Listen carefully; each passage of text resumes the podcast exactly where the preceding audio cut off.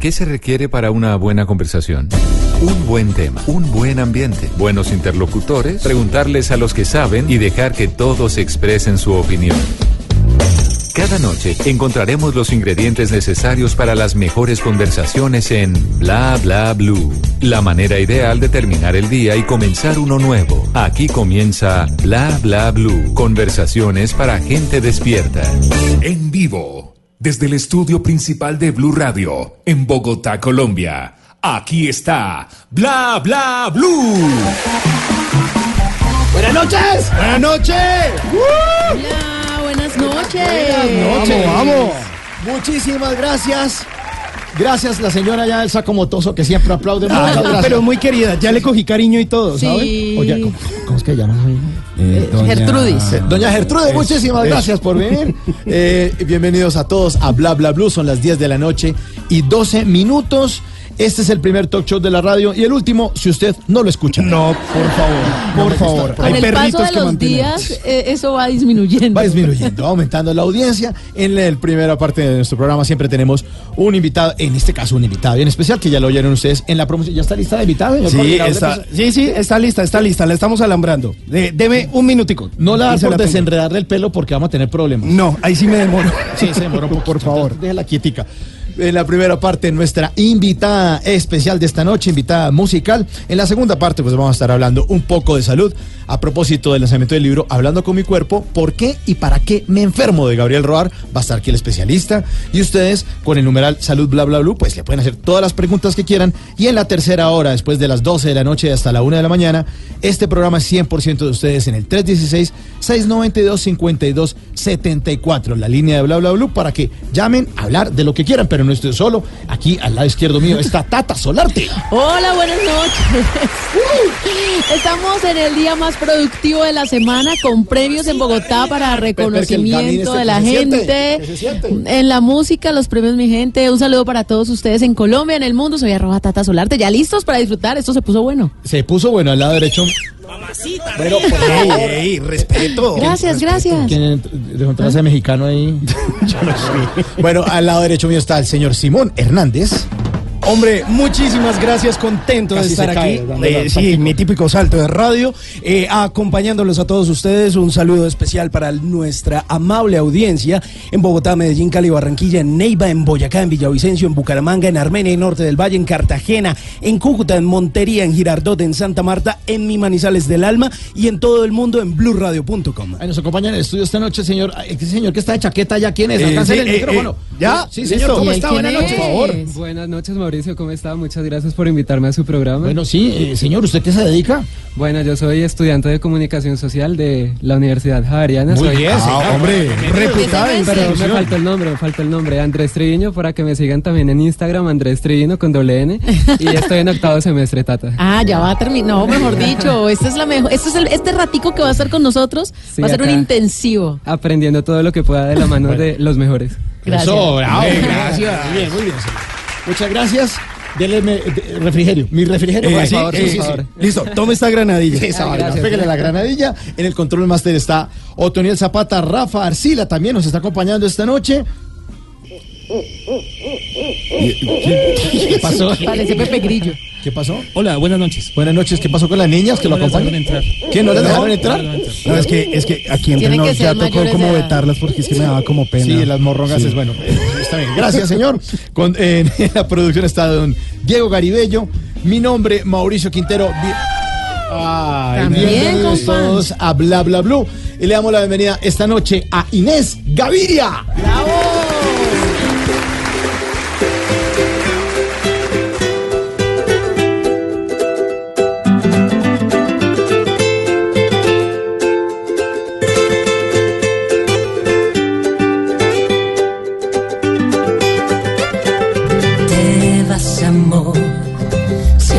lo quieres que puedo yo hacer tu vanidad no te deja entender que en la pobreza se sabe querer.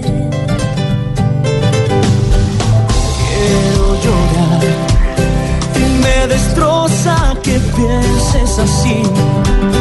Y más ahora me quedé sin ti. Me duele vas a sufrir.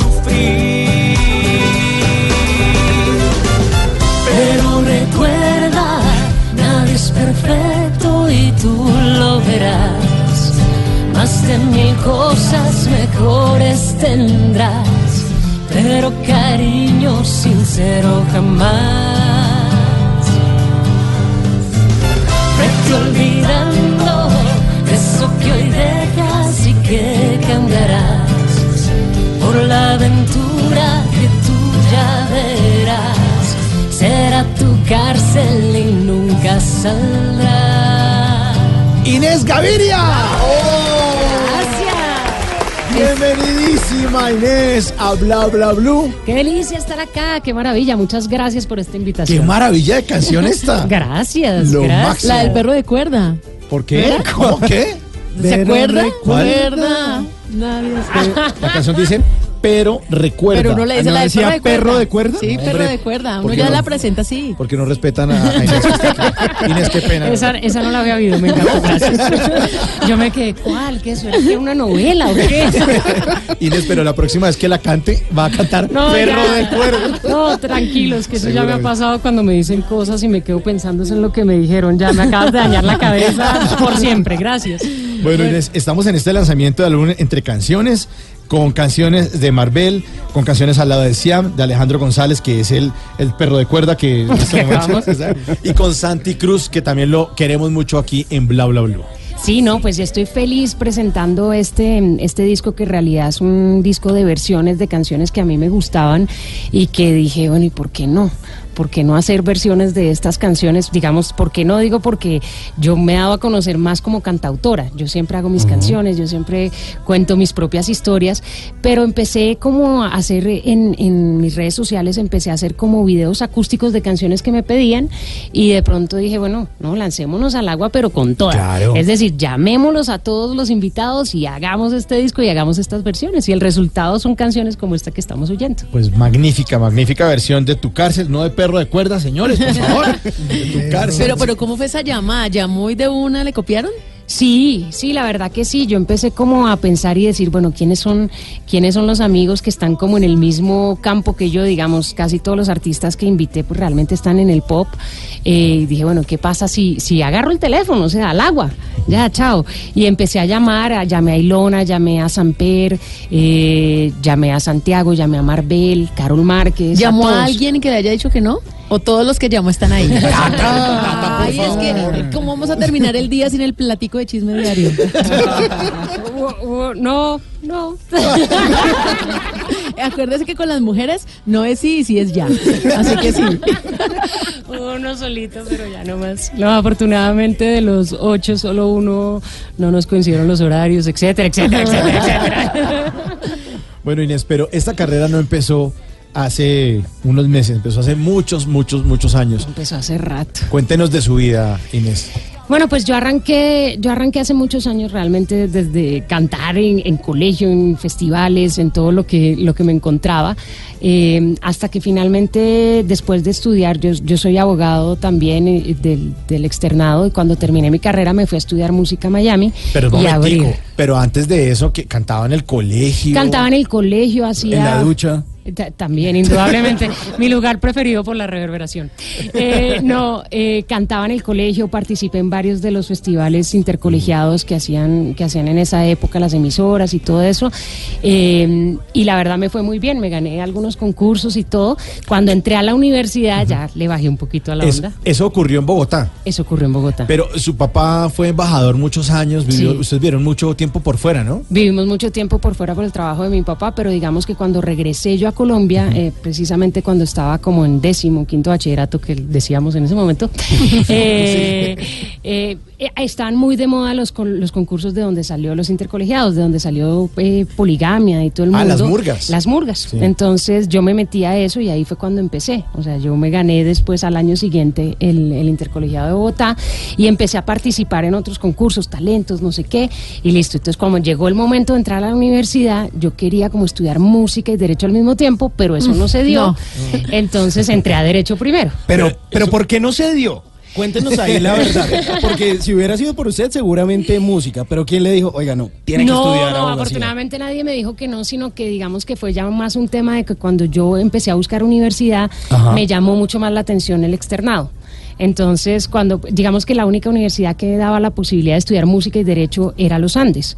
Y yo como que dije, no, a mí me gusta más de pronto para derecho el externado y por eso me quedé en el externado. Entonces ahí se, la música se me bajó. Pero es- eso fue un poco, perdóname, Tata, eso fue un poco lo que le pasó también a, a su hermano José. Porque su hermano José estudió arquitectura. Claro, pero José sí estudió en los Andes. Entonces Pero José estudió arquitectura y música. ¿Al tiempo? al tiempo. En cambio, yo lo que hice fue cuando ya iba en quinto año de Derecho, me metí a estudiar de noche en la Cristancho música. y ok. empaté las dos cosas y de ahí ya dije, bueno, no, si me quedo acá en Bogotá me atrapa el derecho y me atrapan de abogado y, y me toca seguir de pelo liso, cosa que ya como se darán cuenta ya no hago. Ya el palo Por quemado. primera vez me siento peinada. Ya no quiero. Vamos a hacer un concurso de, de- de Un qué? spam de pelo ¿Quién crespo. Sí, Un spam de crespas. Totalmente. Bueno, eh, pero, pero Inés, eh, ¿y usted con José cuando eran chiquitos qué? Eh, Pues es que José es muy viejo, no mentira. no, digamos que, que José, eh, pues yo, yo creo que José siempre fue como mi referente, ¿no? José a mí, pues es el hermano mayor y yo cuando estaba chiquita, pues yo siempre lo veía cantar y veía que él estaba en el colegio y hacía conciertos y yo me paraba en la primera fila, pero además yo creo que creían que la, la gente creía que yo me iba a dar algo, pues, porque era la fan más empedernida. Cuando él tenía su grupo de WC y todo, pues nos íbamos y nos pateábamos todos los conciertos de él, obviamente. Entonces, pues esa influencia ahí estuvo, digamos, y, y, y José pues fue siempre como muy estricto en... eh, Tiene que estudiar, tiene que hacer. Pero no con los hermanos pelea, pero ustedes hablaban el mismo lenguaje. Pero Aún así peleaban también. no, José es serio, José es serio, José no pelea tanto, digamos. El, mi otro hermano, Carlos, el de la mitad, ese, oh, pucha, ese sí es el que le daba a uno la pelea, ¿no? De golpe, de hágale, de chiste, de toda la cosa. José siempre ha sido el hermano mayor, entonces él es más serio. ¿no? ¿Fueron los tres nomás? Somos los tres, somos los tres. ¿Y el otro hermano qué hace? Él es director de fotografía, es director de comerciales. Todos ar- son artistas. Sí, sí, sí. Él es el que me hace los videos y las fotos. claro. Entre otras. Con pues. razón la maravilla de producción. Sí, no, no, no, pero fue muy divertido. La verdad es que ese fue un ejemplo porque además yo creo que lo que José sí abrió, aparte pues, de la influencia musical y de tener un artista en la casa, pues fue la posibilidad de que sí se podía ser artista en mi casa. ¿No? O sea, Ah, que eso era un camino. claro. Eso era un camino porque pues todos estudiamos otra carrera, pero terminamos dedicándonos a cosas que tuvieran que ver con el arte. Claro, pero sus papás en algún momento le dijeron como, no, mija, eso de la música no da plata. No, no, no, no. Digamos que para mi papá fue, eh, o sea, nunca me dijeron eso. Ajá. Y a mí es que el derecho de verdad, de todo corazón, me gusta. Y me fue muy bien en la universidad. De, más bien la desilusión de mi papá, yo creo que vino, pobrecito, si me está oyendo, vino después, que sé que me está oyendo, eh, vino después porque cuando yo no me dediqué al derecho, como me iba tan bien en la carrera, entonces fue como, ¿en serio no te vas a dedicar a esto? Y hasta el sol de hoy me dice todavía, me encontré con el doctor, no sé qué, te manda saludes que todavía no entiende. Ala. Además que uno siempre dice, no, estudie lo que le gusta para que trabaje en lo que le toca. Pero en el Claro. caso de usted fue al contrario. Exactamente. Estudiaron Estudiamos la, sí. o sea, estudiamos la carrera un poquito más tradicional, pero digamos que pudo más el, La el amor por, por, por la música. Y así debe ser, ¿no? Yo creo que hoy en día estamos viendo que la gente se mueve por sus talentos. Sí, Y totalmente. la educación es básica, es requerida, es necesaria, así como ustedes la hicieron, pero realmente la motivación es lo que apasiona. Sí, totalmente. Además que yo creo que igual hay carreras que uno puede, o sea, es que realmente estas carreras tampoco es que sean fáciles, es que tal vez todo el mundo tiene la concepción de que es que el que es músico es vago o es que el que es artista es vago, ¿no? Al contrario, hoy en día hay que ser muy pilo para ser artista porque hay mucha cosa que hacer. Eh, pregúntele al coordinador de piso si el invitado quiere preguntar alguna cosa. Eh, espere, alcanza el se está acabando de comer la granadilla. Eh, espere, ¿la está pasando? Ya, listo. Ya, listo. Eh. Bueno, Inés, eh, yo te quiero preguntar eh, que, eh, pues, ¿cuáles han sido los obstáculos más grandes que has tenido durante tu carrera? Si en algún momento has dicho como, ah, esto no es lo mío, de pronto vuelvo al derecho porque no, la música como que no aguanta. Precisamente yo creo que el obstáculo más grande ha sido esa lucha conmigo misma, ¿no? Como de creer realmente en que ¿será que la vida por allá hubiera sido más fácil? ¿Será que con el derecho hubiera sido la vida un poco más convencional y debido quedarme en eso, que me iba bien y no sé qué, que hubiera tenido una vida un poco más, más tradicional? Yo creo que ese es el mayor obstáculo con el que yo he tenido que, que luchar, que es más una lucha interna que ya con los años, pues obviamente ya la fui ganando, pero fue como afianzarme y decir, no, esto es lo mío y aquí vamos para adelante lo que cueste. ¿No? Entonces, eso yo creo que para mí es mi mayor obstáculo. muy bien. Octavo semestre, Octavo promovido a noveno. Sí. Por esa pregunta, promovido. Otra granadilla. Otra. Hágale, se merece otra Lo gran- eximieron de exámenes. Con mandarina, si quiere. Oiga, Inés, venga, nos quedamos en el tema de que usted entonces estudió Derecho en el externado, Sí. luego música en la Cristancho. Sí. Y cuando sale de la Cristancho, usted dice, Me voy bueno, para soy Miami". música y ahora qué? Me voy no, para pues Miami. me voy a Miami a seguir estudiando y, y, pues en ese momento yo te estoy hablando, yo me fui a vivir a Miami en el 2000 y Ajá. ese era el momento pues máximo de la música Estaban los Estefan allá Estaban los Estefan, estaba parada. Quique Santander, estaba todo el mundo, o sea, había habido una migración impresionante de todos los colombianos estaban viviendo allá. ¿Qué año? En el 2000. 2000. 2000. En el 2000, entonces allá se hacía realmente Miami en ese momento era la meca pues de la música latina. Entonces yo dije, no, pues ¿para dónde me voy? Pues para Miami. Agarré la maleta cual Jorge Villamizar y dije, me voy para Miami a ver. A buscar su pasa". primer millón. A buscar mi primer millón. Y, y así fue como arranqué, digamos, empecé a, a darme a conocer, iba a las editoras de música y decía, venga, yo canto, yo hago canciones, eh, déjeme escribir, déjeme cantar, hasta que poquito a poquito me di a conocer y empecé a hacer coros para otros artistas. Entonces, eh, ahí, en esa época hice coros para Cristian Castro, para Diego Torres, para un montón de artistas que pasaban por Miami. Pero, pero, por ejemplo, ¿qué canciones nosotros hemos cantado y ahí en el coro está ¿Que el usted y coro no estoy yo? sabemos? Ajá. Porque este amor es azul como el mar azul. Otra, otra. Y el público está intenso hoy. Así, así arrancamos, digamos, con Diego Torres cantamos Color Esperanza en, en los MTV. O sea, empezó como un poquito como a darme a conocer en eso. Y, y de ahí ya sí me descubrieron, digamos, en un campamento. Se hacen muchos campamentos de compositores que reúnen a varios compositores a hacer canciones. Y en uno de esos había el dueño de la disquera que, que, que finalmente me terminó firmando a mí, pues que era una disquera independiente, y que me vio cantar y, y vio lo que había hecho y me puso a cantar ahí en la reunión y me dijo, ¿y tú qué estás haciendo? Y yo, no, pues grabando mi disco, venga para acá. Y ahí arrancó la cosa, unos años después, ¿no? O sea, esto estamos hablando cinco años To- después toma de tiempo, vivir. toma tiempo de eso. vivir allá. Bueno, esas y otras anécdotas vamos a estar escuchando y viviendo y además disfrutando con Inés Gaviria que está hoy en Bla Bla Blue.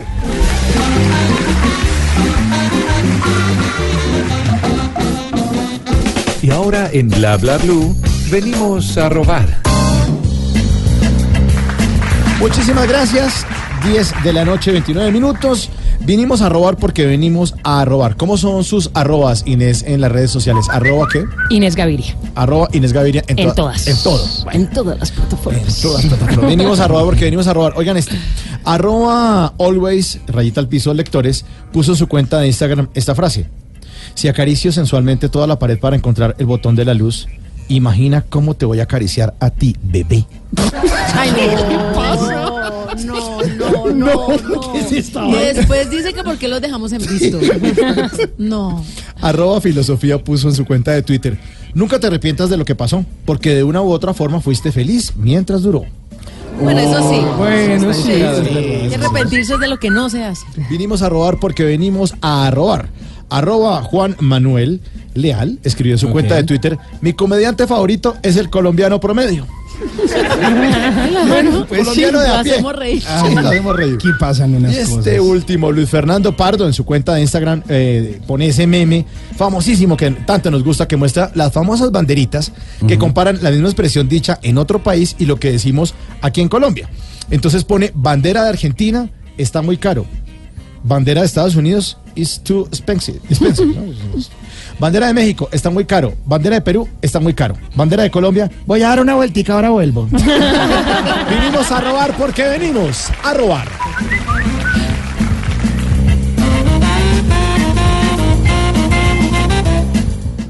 Bla Bla Blue. Conversaciones para gente despierta.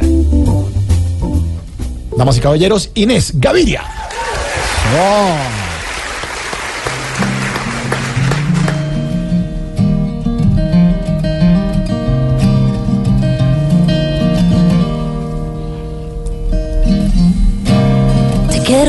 Mitad. Nada es como antes, no es igual. Decirme la verdad fue un daño que no me esperé jamás. Y no sé lo que pensabas, no iba a ser tan fácil olvidar. Quiero la mitad, me cuesta perdonarte de tanto llorar. No, no puedo darte más. Tu amor es tan cobarde que te quiero solo la mitad. Uh, solo la mitad.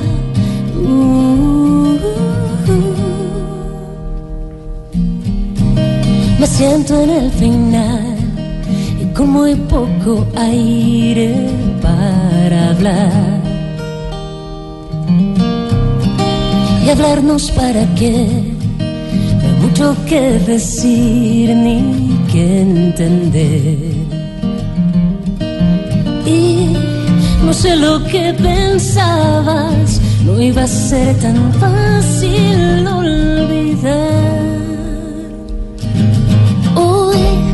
Quiero la mitad, me cuesta perdonarte de tanto llorar. No, no puedo darte más. Tu amor es tan cobarde que te quiero solo la mitad. Solo la mitad. Pero nosotros la queremos Completamente. A Inés Gaviria que nos acompaña esta noche en Bla Bla Blue, al lado de su guitarrista Daniel Gómez, que es un maestro. Tremendo. ¿Qué tal, ah? ¿Cómo suena esa guitarra? Y esa voz. Sí. Ah, qué divino. Así es. Bueno, eh, Inés, estábamos entonces en esa parte eh, de su vida en la que usted estaba ya en Miami haciéndole coros a Cristian Castro y a personajes como Diego, Diego Torres. Torres. en el Desconectado de Color Esperanza. Además, esa versión de Color Esperanza de color, es buenísima. Chéverísimo. Eso se grabó en Buenos chéverísimo. Aires, ¿no? No, esta, la, en Miami, digamos, en ¿no? la En que yo lo acompañé fue en los premios en Ah, los premios MTV, que era cuando se ganó todos los premios con esa canción, No, que pues. fue, pues, mejor Era el dicho, momento. El éxito, sí. No, realmente era el momento, o sea, cuando, cuando yo estaba en Miami era el momento donde todo estaba pasando. Entonces, pues, fue un momento muy interesante porque, pues, conocía a mucha gente y era, era emocionante, pues, era donde estaba pasando todo. Y desde su punto de vista hoy, ¿dónde es el lugar? ¿Dónde está pasando todo? Pues yo creo que es más, eh, yo creo que es más los, los países latinos, es decir, Colombia es el productor, yo creo que un número uno con México, pues compartidito, de, de producciones, pues eh, sobre todo en el campo del pop, ¿no? Y bueno, hoy en día Colombia nosotros es más urbano que cualquier cosa, ¿no? Pero en esa época es que todo el mundo se iba a grabar allá. Ahora todo el mundo viene a los países latinos. Y que suene como grabar. latino, y que suene como colombiano, y que suene como- Exactamente, que exactamente. mantengan esencia. Digamos, lo que pasaba en Miami hace unos años se mudó para Los Ángeles y Los Ángeles se volvió la nueva capital de la, de la música donde ahora van es a grabar allá. Pero ya ese monopolio que había, ya no. No, ya ahorita los- nosotros que producimos en respeten a cada los país. gringos, sí, aquí hay talento. ¿Qué pasó? Pues, Y, y además Sí, la pues. tecnología también ha cambiado un poco. Claro, eso, ahora tú puedes, digamos, en, en este disco que hicimos ahora, eh, hubo cosas que grabamos acá y hubo cosas que nos mandaban de afuera y que uno ya se manda esos archivos, ¿no? Sí, ya no- oiga, ya no se Voy a tiene hacer que el piano por allá, voy a hacer el Ya, bajo le por mando acá. la sesión. Sí, exactamente. Sí, sí, yo creo que de los pocos que todavía graban así con toda la banda es Marc Anthony. Sí, De los pocos, porque realmente ahora se usa mucho es grabar por partecitas. por partecitas. Y a- en cambio él no, él cita a todo el a mundo todo el mundo, a, uf, toda- a, a una hora puntual y se la pasan una semana y nadie sale. Qué delicia. Y, está- suena todo. Sí, es mejor así, ¿no? Claro, claro, y eso pasó Qué hace delicia. como, ¿qué? El año pasado. El año pasado hizo eso Marc Anthony y ya tenemos conocimiento de la primera canción, pero vienen todo el álbum. Viene Pues, todo el álbum. bueno. Inés, ¿a usted le gusta tirar caja? O sea, Tirar. Caja, reírse. ¿Cómo es eso? ¿Cómo O sea, es como eso? así, traducción simultánea. Pasarla bueno. Lo que sea, explícame y dale. Bueno, Bueno, tenemos acá una cajita, Inés. Es una cajita muy sencillita. Tiene unos papelitos que usted nos va a ayudar a ir sacando. Son tres en total. Va a sacar día uno y lo va a ir yendo. Y aquí vamos conversando sobre esos papelitos. Papá es. Con el gusanito. De dulces, que al Ay, final ay. tenemos un gusanito. Lo máximo. Lo máximo. La muletilla que la ha acompañado toda la vida. Lo máximo. Lo máximo. Siempre. ¿La palabra favorita será? Sí, ¿cómo saben? ¿Por qué saben? ¿Quién fue el.? No, nada, nadie. No, ah, bueno, listo, perfecto. Está bien. Eh, pero espere, espere. Bueno, pero que ¿cuándo fue la primera vez y ahí se quedó? No, no tengo ni idea, pero lo digo un montón. Qué cosa tan horrible. Y ahora que me lo hicieron volver a caer en cuenta, caramba, este programa va a salir con varios traumas mentales. Siguiente papelito. Ay, Dios. Viaje a Cancún. Uno dice que en la vida se acuerda de cosas buenas y cosas malas. Y cuando uno dice Cancún, pues, a ver, Cancún es un lugar hermoso con unas playas espectaculares, Espectaculares. eh, hay de todo para hacer, bueno, cultural y turístico Sí. es buenísimo. Pero para usted puede ser el peor viaje. ¿O No. qué fue lo que pasó?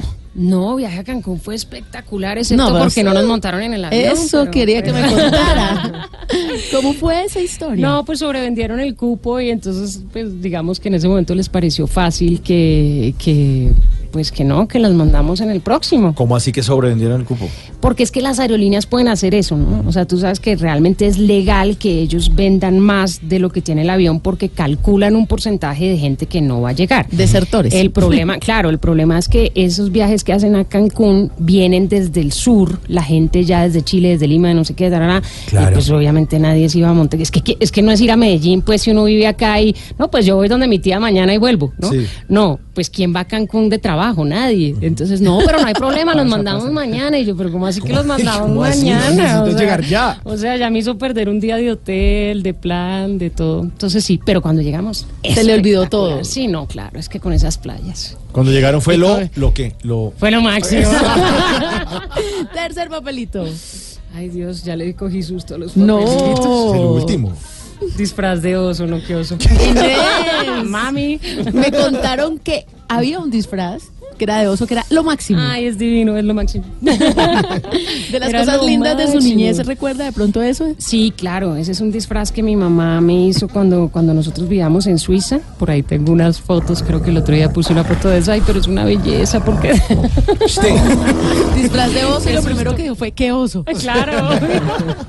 no, es que es tierno, o sea, Bueno, da- ya, hombre, da saque- osito, pero, sáquelo, pero sáquelo. no. No, divino, era cafecito de cremallera acá en la mitad hasta arriba y con las orejitas ¿Era como arriba. Grizzly? Y tenía... sí, Cariñosito. Un cariñosito. un cariñosito. Y como yo tenía el pelo cortico, entonces apenas se me salía como el onduladito acá. Ay, yo, le- yo le iba a Muy preguntar eso, ¿desde qué edad empezó con ese look? Eh, no, con este look ya grande. O sea, realmente cuando hice las primeras fotos para, para mi primer disco, me, me, me, solté el, me solté el cabello. No, me, me dejé el pelo crespo porque siempre me lo, me lo alisaba. O sea, de la universidad me quedó esa maña porque yo como iba a hacer exámenes con los doctores Ala y yo con esta greña. Entonces, pero cuando llegué a hacer las primeras fotos del disco, Carlos, mi hermano, fue el que me dijo, pero es el pelo crespo, pero así, espantado, un afro. Y yo, bueno, hágale. Y de ahí ya me Y se volvió su sello Sí. también. Sí, sí, sí. Bueno, estamos esta noche con Inés Gaviria, que es lo máximo.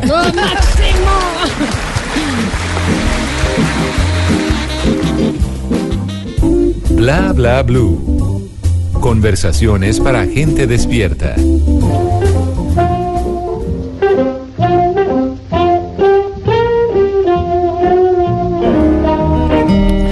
Antes de que se acabe el día, vale la pena recordar que un día como hoy, pero hace 56 años, apareció por primera vez La Pantera Rosa. El 20 de marzo de 1964 se estrenó en Estados Unidos la comedia que se convirtió en el inicio de esta mítica saga que generó un legendario personaje animado. El personaje Rosa, la Pantera, ha tenido un éxito gigante. Sus series de animación se han ido renovando con nuevas entregas. Además, ha dado origen a más de 11 películas. La Pantera Rosa, que para muchos representa la estampa pura del caballero inglés, ocupa una importante relevancia dentro de la cultura pop. Además de eso, también hizo parte de la portada de la revista Time en 1963. Ahí llegó el corto de Pink Pink, que fue el primer cortometraje animado de la Pantera Rosa. El llamativo corto, que en realidad era el capítulo piloto de la serie animada, fue nominado al Oscar y ganó en su categoría. En 1976, la Pantera ya tenía su propio show de televisión y la acompañaron figuras como el oso hormiguero, la hormiguita colorada, piernas locas, el pajarraco, el dragón libélula y dos sapos con sombreros mexicanos. Antes de que se acabe el día, recuerde esa época de infancia y ríase, relaje el alma, eso de estar amargado y fruncido todo el día solo le saca más arrugas y más canas. Recuerde que la vida es mejor así, como la pantera, color rosa.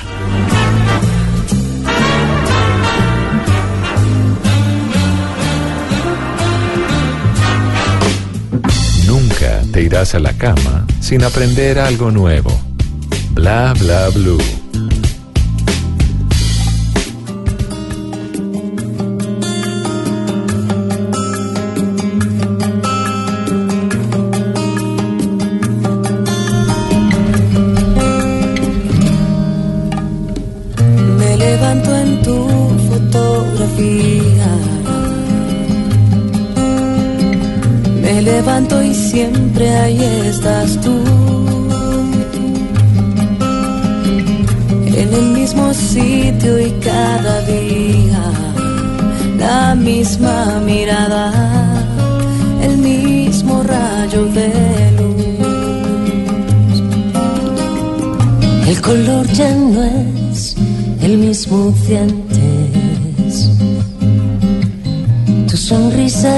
Casi se borró. Y aunque no estés claro, yo te invento en mis pensamientos y en mi corazón.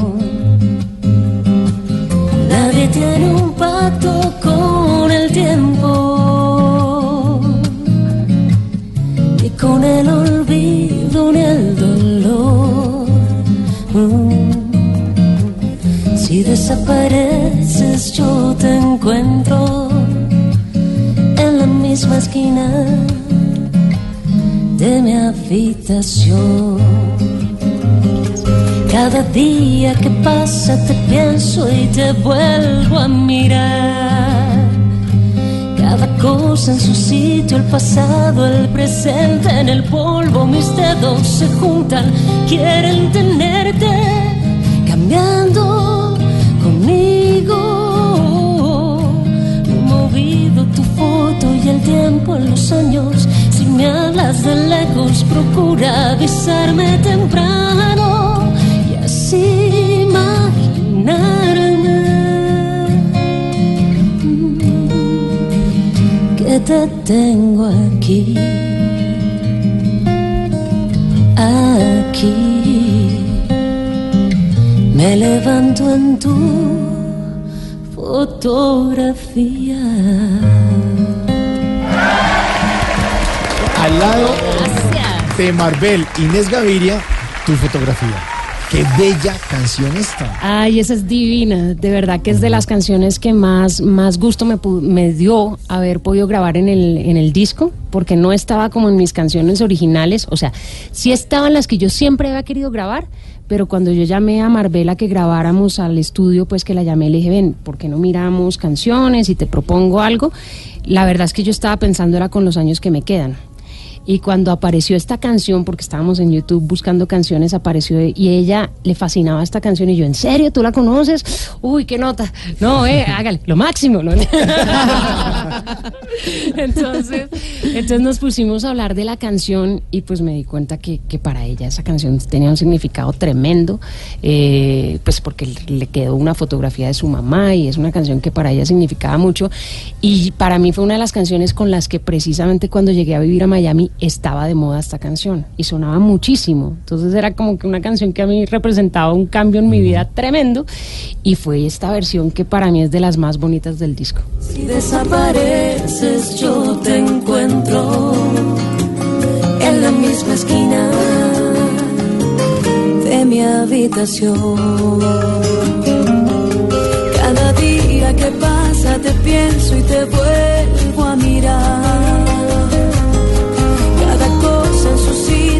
pasado, el presente, en el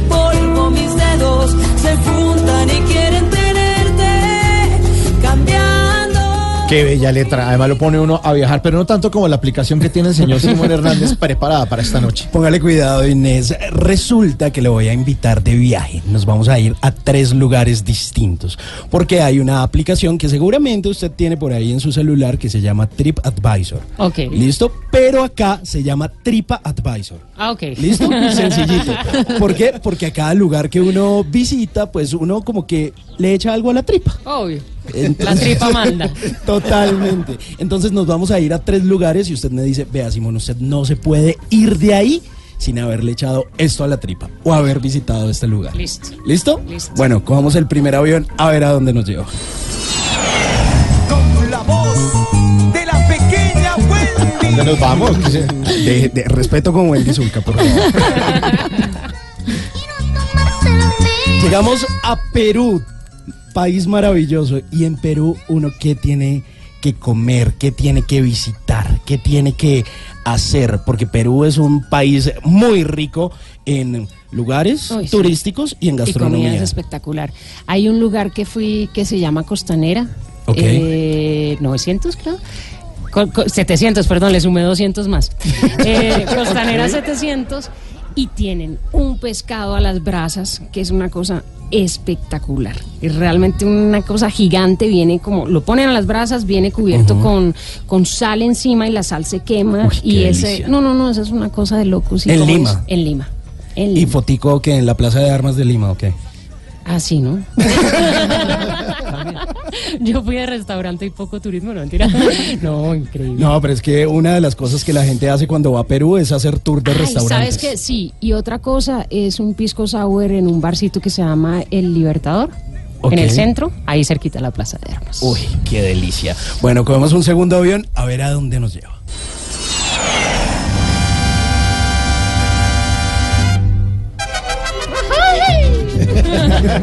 Y uno llega a México y además de tomar mezcal y tequila.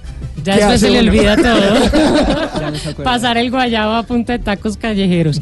No, de México yo, es que México todo es espectacular, que gente para cocinar, pero los taquitos al pastor en la calle. Así, el, Una orden de tacos. Sí, no, total. O sea, el carrito donde haya mucha, mucha fila, allá uno arranca y, y ¿Y de a cuántos tacos? depende de la tripa. Promedio dos o tres. Bueno, y cogemos el último avión, que este lugar sí que lo conoce y me tiene que hacer varias recomendaciones. Ok.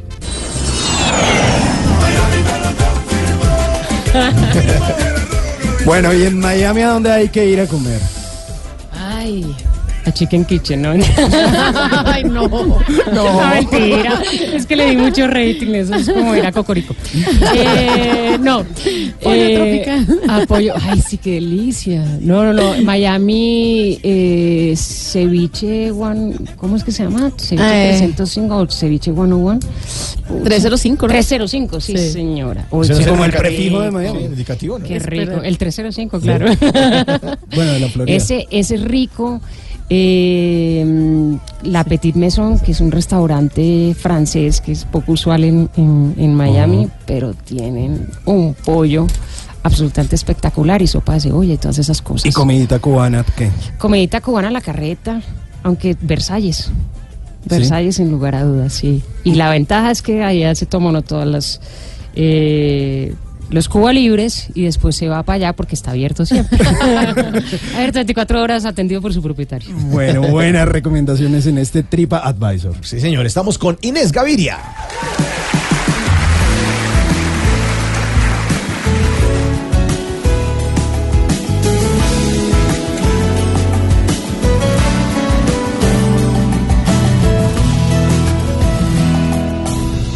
Usted me cuenta que nosotros dos fuimos amantes,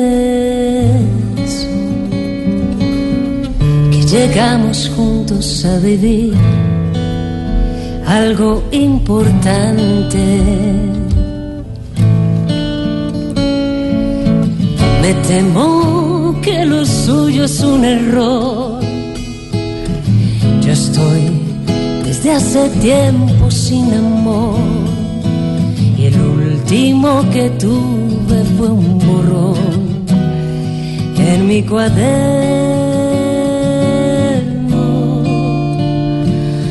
Usted me cuenta que hasta le rogué que no se fuera.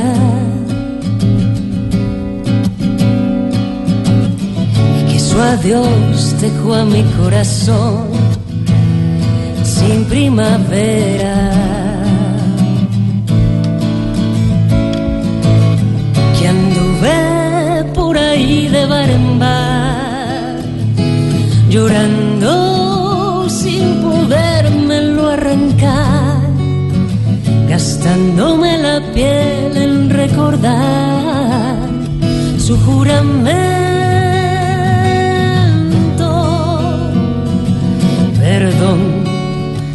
Lo quisiera lastimar, tal vez lo que me cuentas sea verdad.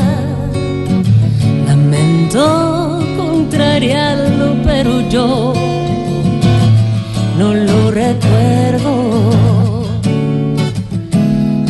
No lo recuerdo. No lo recuerdo.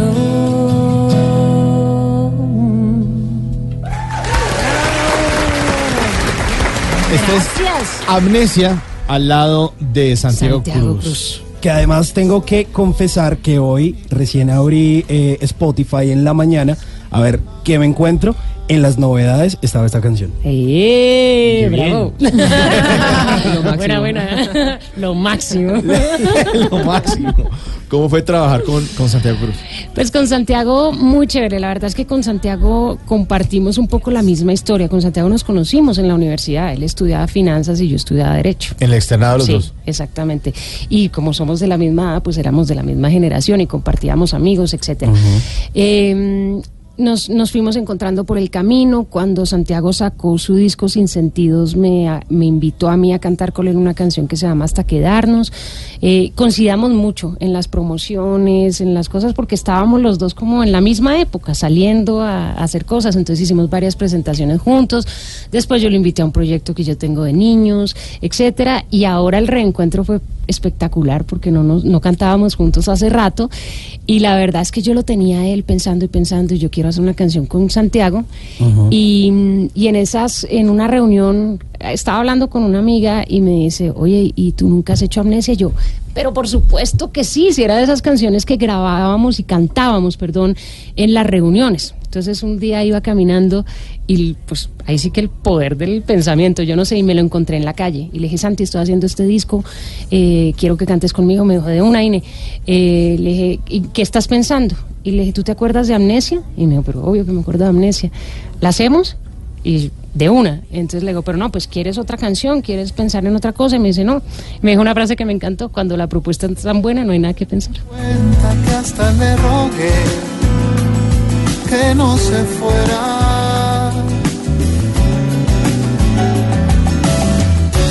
Que su adiós dejó a mi corazón sin primavera.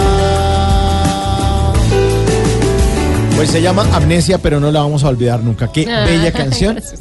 Inés, ¿usted cree en el destino, en, en el futuro? ¿Sí? Sí, ¿por qué? ¿Usted se soñó en los Grammy en el 2006, por ejemplo?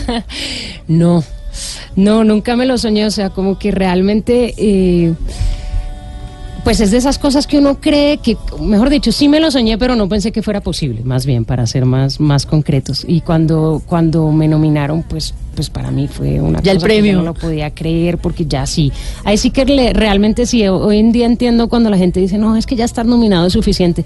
Sí, es que la competencia es brutal, o sea, son muchas Llegar personas. ahí ya es... Muchas, muchas. Es que quedar cinco de más de mil personas que se presentan en una categoría es una locura. Bueno, Mauricio se hace leer las cartas todos los días. Ah, Simón también, tenemos el tatarot. Hoy le toca a usted. Ay, Dios.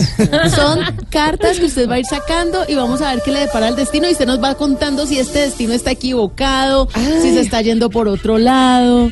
bueno, Así Arranquemos. Y usted va a decir cómo se Lo llama esa es que si- carta. Si, me vieran la cara de nervios. Lo que no saben es que yo vi las sorpresas. A ver, listo. El diablo.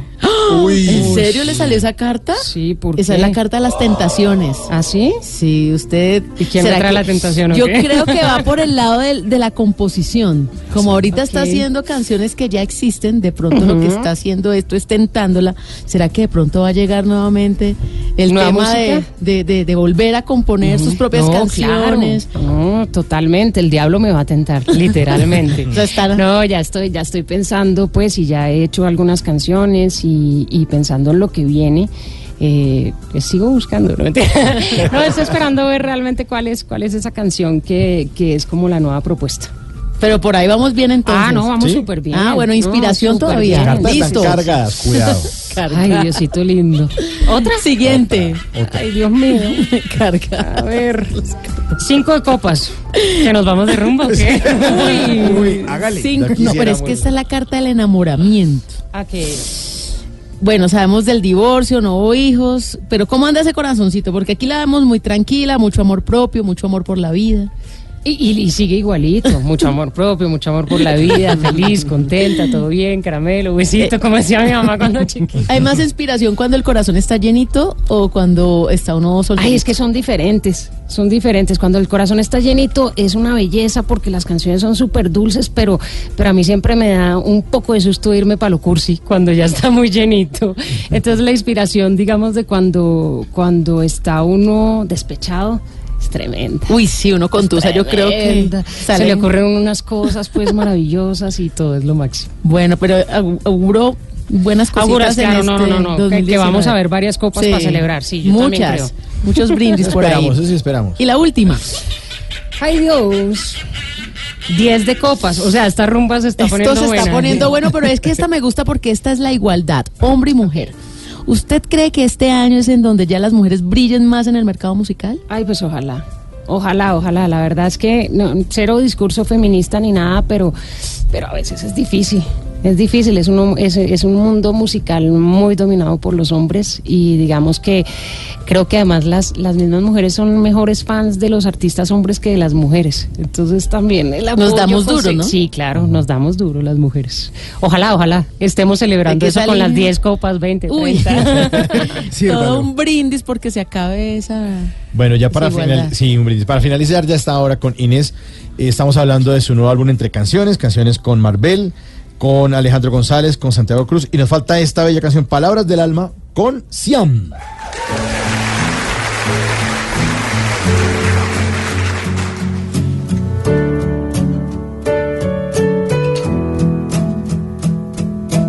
Dame tan solo un momento más y te diré lo que guardo por ti.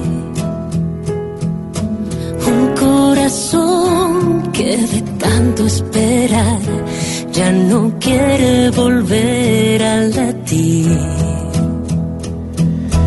Quiéreme así como te quiero yo, a toda hora y sin reservas atadas. Dime que no para morir de una vez, como se muere en la ausencia del agua. Eso es amor. Palabras del alma se despiertan para ti.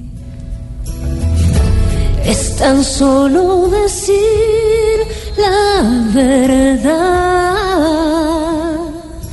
Uh, palabras del alma se despiertan ti.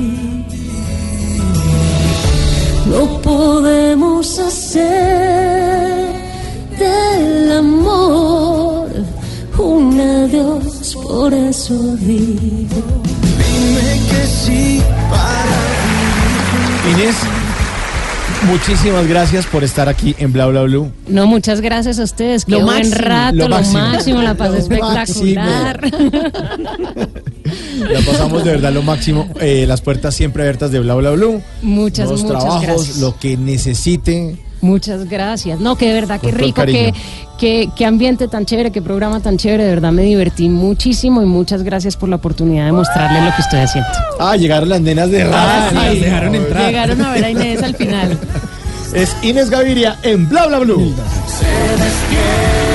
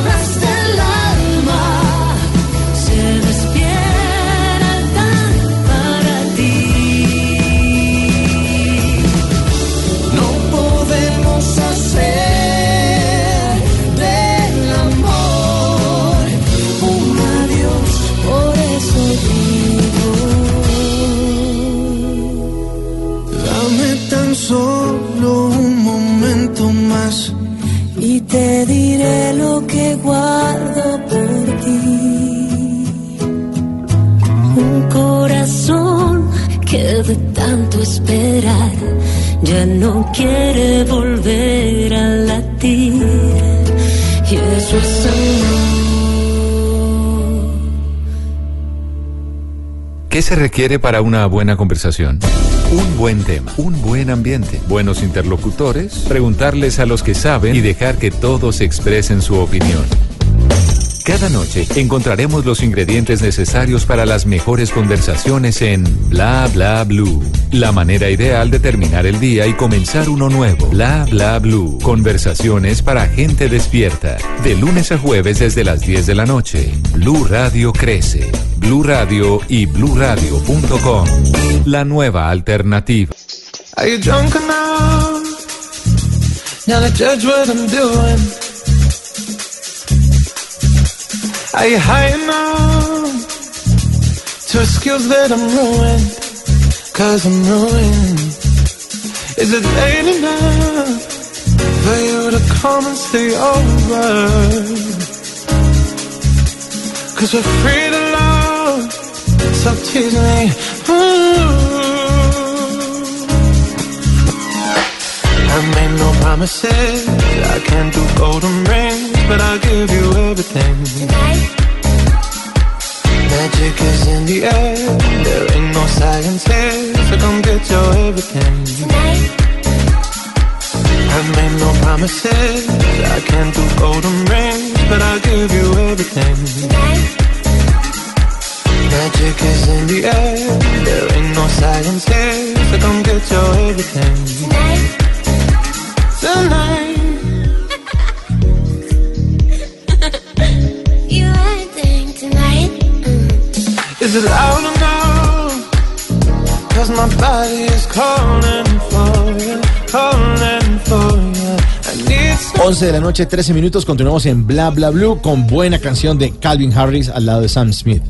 Sí, esta canción que se llama Promises, que fue lanzada el año pasado en el 2018 y que tiene una cosa bien curiosa y es que es Calvin Harris acompañado de Sam Smith, dos artistas que se han presentado en el Festival Stereo Picnic, o por lo menos Calvin Harris lo hizo en el año 2015 y Sam Smith lo hará en el tercer día del Festival Stereo Picnic en la ciudad de Bogotá, bueno, en Briseño más bien, un poquito lejitos de Bogotá. Se paga peaje de todas maneras. hasta No, pero igual, el que quiere festivalear seguramente le va a ir muy bien y se espera que Sam Smith haga una muy buena presentación. Este señor que ha tenido varias nominaciones a los premios Grammy. Esta canción tiene algo bien especial, Mauricio, y es que el año pasado cuando fue lanzada, varios DJs, amigos de Calvin Harris, dijeron, ¿sabe qué? Nosotros vamos a hacer nuestra propia versión de esta canción. Y Calvin Harris en su cuenta de Instagram dijo, pues voy a compartir cada uno de esas versiones. Y hay versiones de DJ MK, de David Guetta, también hay versiones de Sonny Fondera, de otro DJ que es Frankie Rizardo, y suenan espectacular. Si le gusta esta canción y quiere escuchar toda la variedad de ese sonido, váyase ya mismo a la cuenta de Calvin Harris, que es así, Calvin Harris en Instagram, y se disfruta esta canción, Promises no science here, so come get your everything. Tonight. I made no promises, I can't do golden rings, but I'll give you everything. Tonight. Magic is in the air, there ain't no science here, so come get your everything. Tonight. Bla bla blue. Conversaciones para gente despierta. Bla, bla, bla. 11 de la noche, 15 minutos. Hay cosas que son puro bla bla, las noticias que llegan. Parecen puro bla, bla. Les voy a leer. vea, vea. Vea, Les voy a leer Ahí esto. están. Después de un estudio realizado por la consultora Hayes, se llegó a la conclusión de que el 75% de los colombianos está contemplando cambiar su trabajo porque está descontento con su salario. O sea, o sea, uno sabe Oh. eso. ¡Oh! Descubrieron eso. Lo que pasa es que la cifra subió. Sí, pero- Que 75%, Pero- mucha pero- gente infeliz, ¿no? Sí, pero eso uno sabe eso sin necesidad de hacer ninguna investigación, hombre. ¿Por qué no más bien cogen esa misma plata a la investigación y le pagan mejor a los colombianos?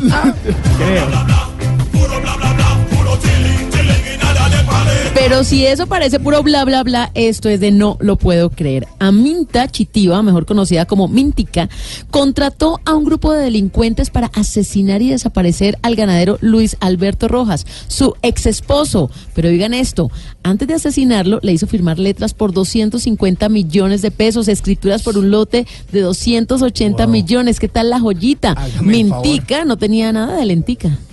Pero nada, le cuento.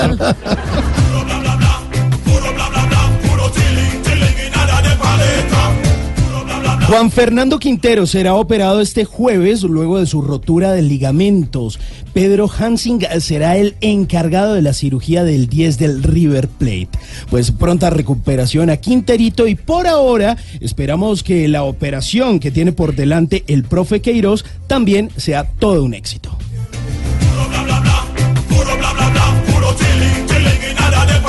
Bla, bla, bla, bla. Se emitió orden de captura con fines de extradición para exfutbolista John Biafara, quien estaría detrás del envío de dos y media toneladas de cocaína a Estados Unidos. A, a mí me parece, a mí me parece injusta esa extradición. Sí, ¿Por qué? Porque ¿cómo mire, así? los mismos gringos eran felices con semejantes pasesotes de Biafara.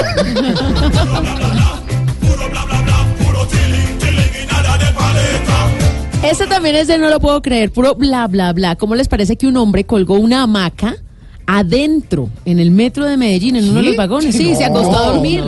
en serio, hay un video circulando en redes de él ahí. ¿Pero qué? ¿Pero es real? La empresa Metro manifestó, lamentamos ver este tipo de comportamientos que van en contra de la cultura Metro y que pone en riesgo la seguridad e integridad de nuestros usuarios. Ya se dice, no sé si es en broma, que el video sería parte de un performance para costeñizar la ciudad. Y todo porque, ajá. No.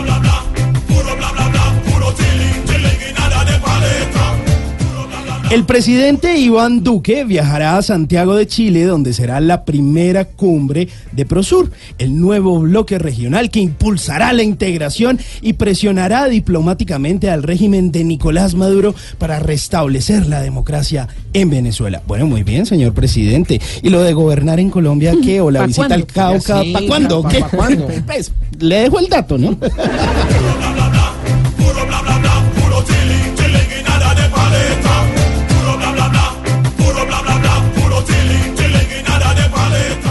Y ahora, en Bla Bla Blue, hablando en serio. Bueno, ahora sí hablemos en serio a las 11 de la noche, 19 minutos. Eh, tenemos eh, el libro Hablando con mi cuerpo, ¿por qué y para qué me enfermo? Está acompañándonos esta noche Gabriel Roar, que es su autor.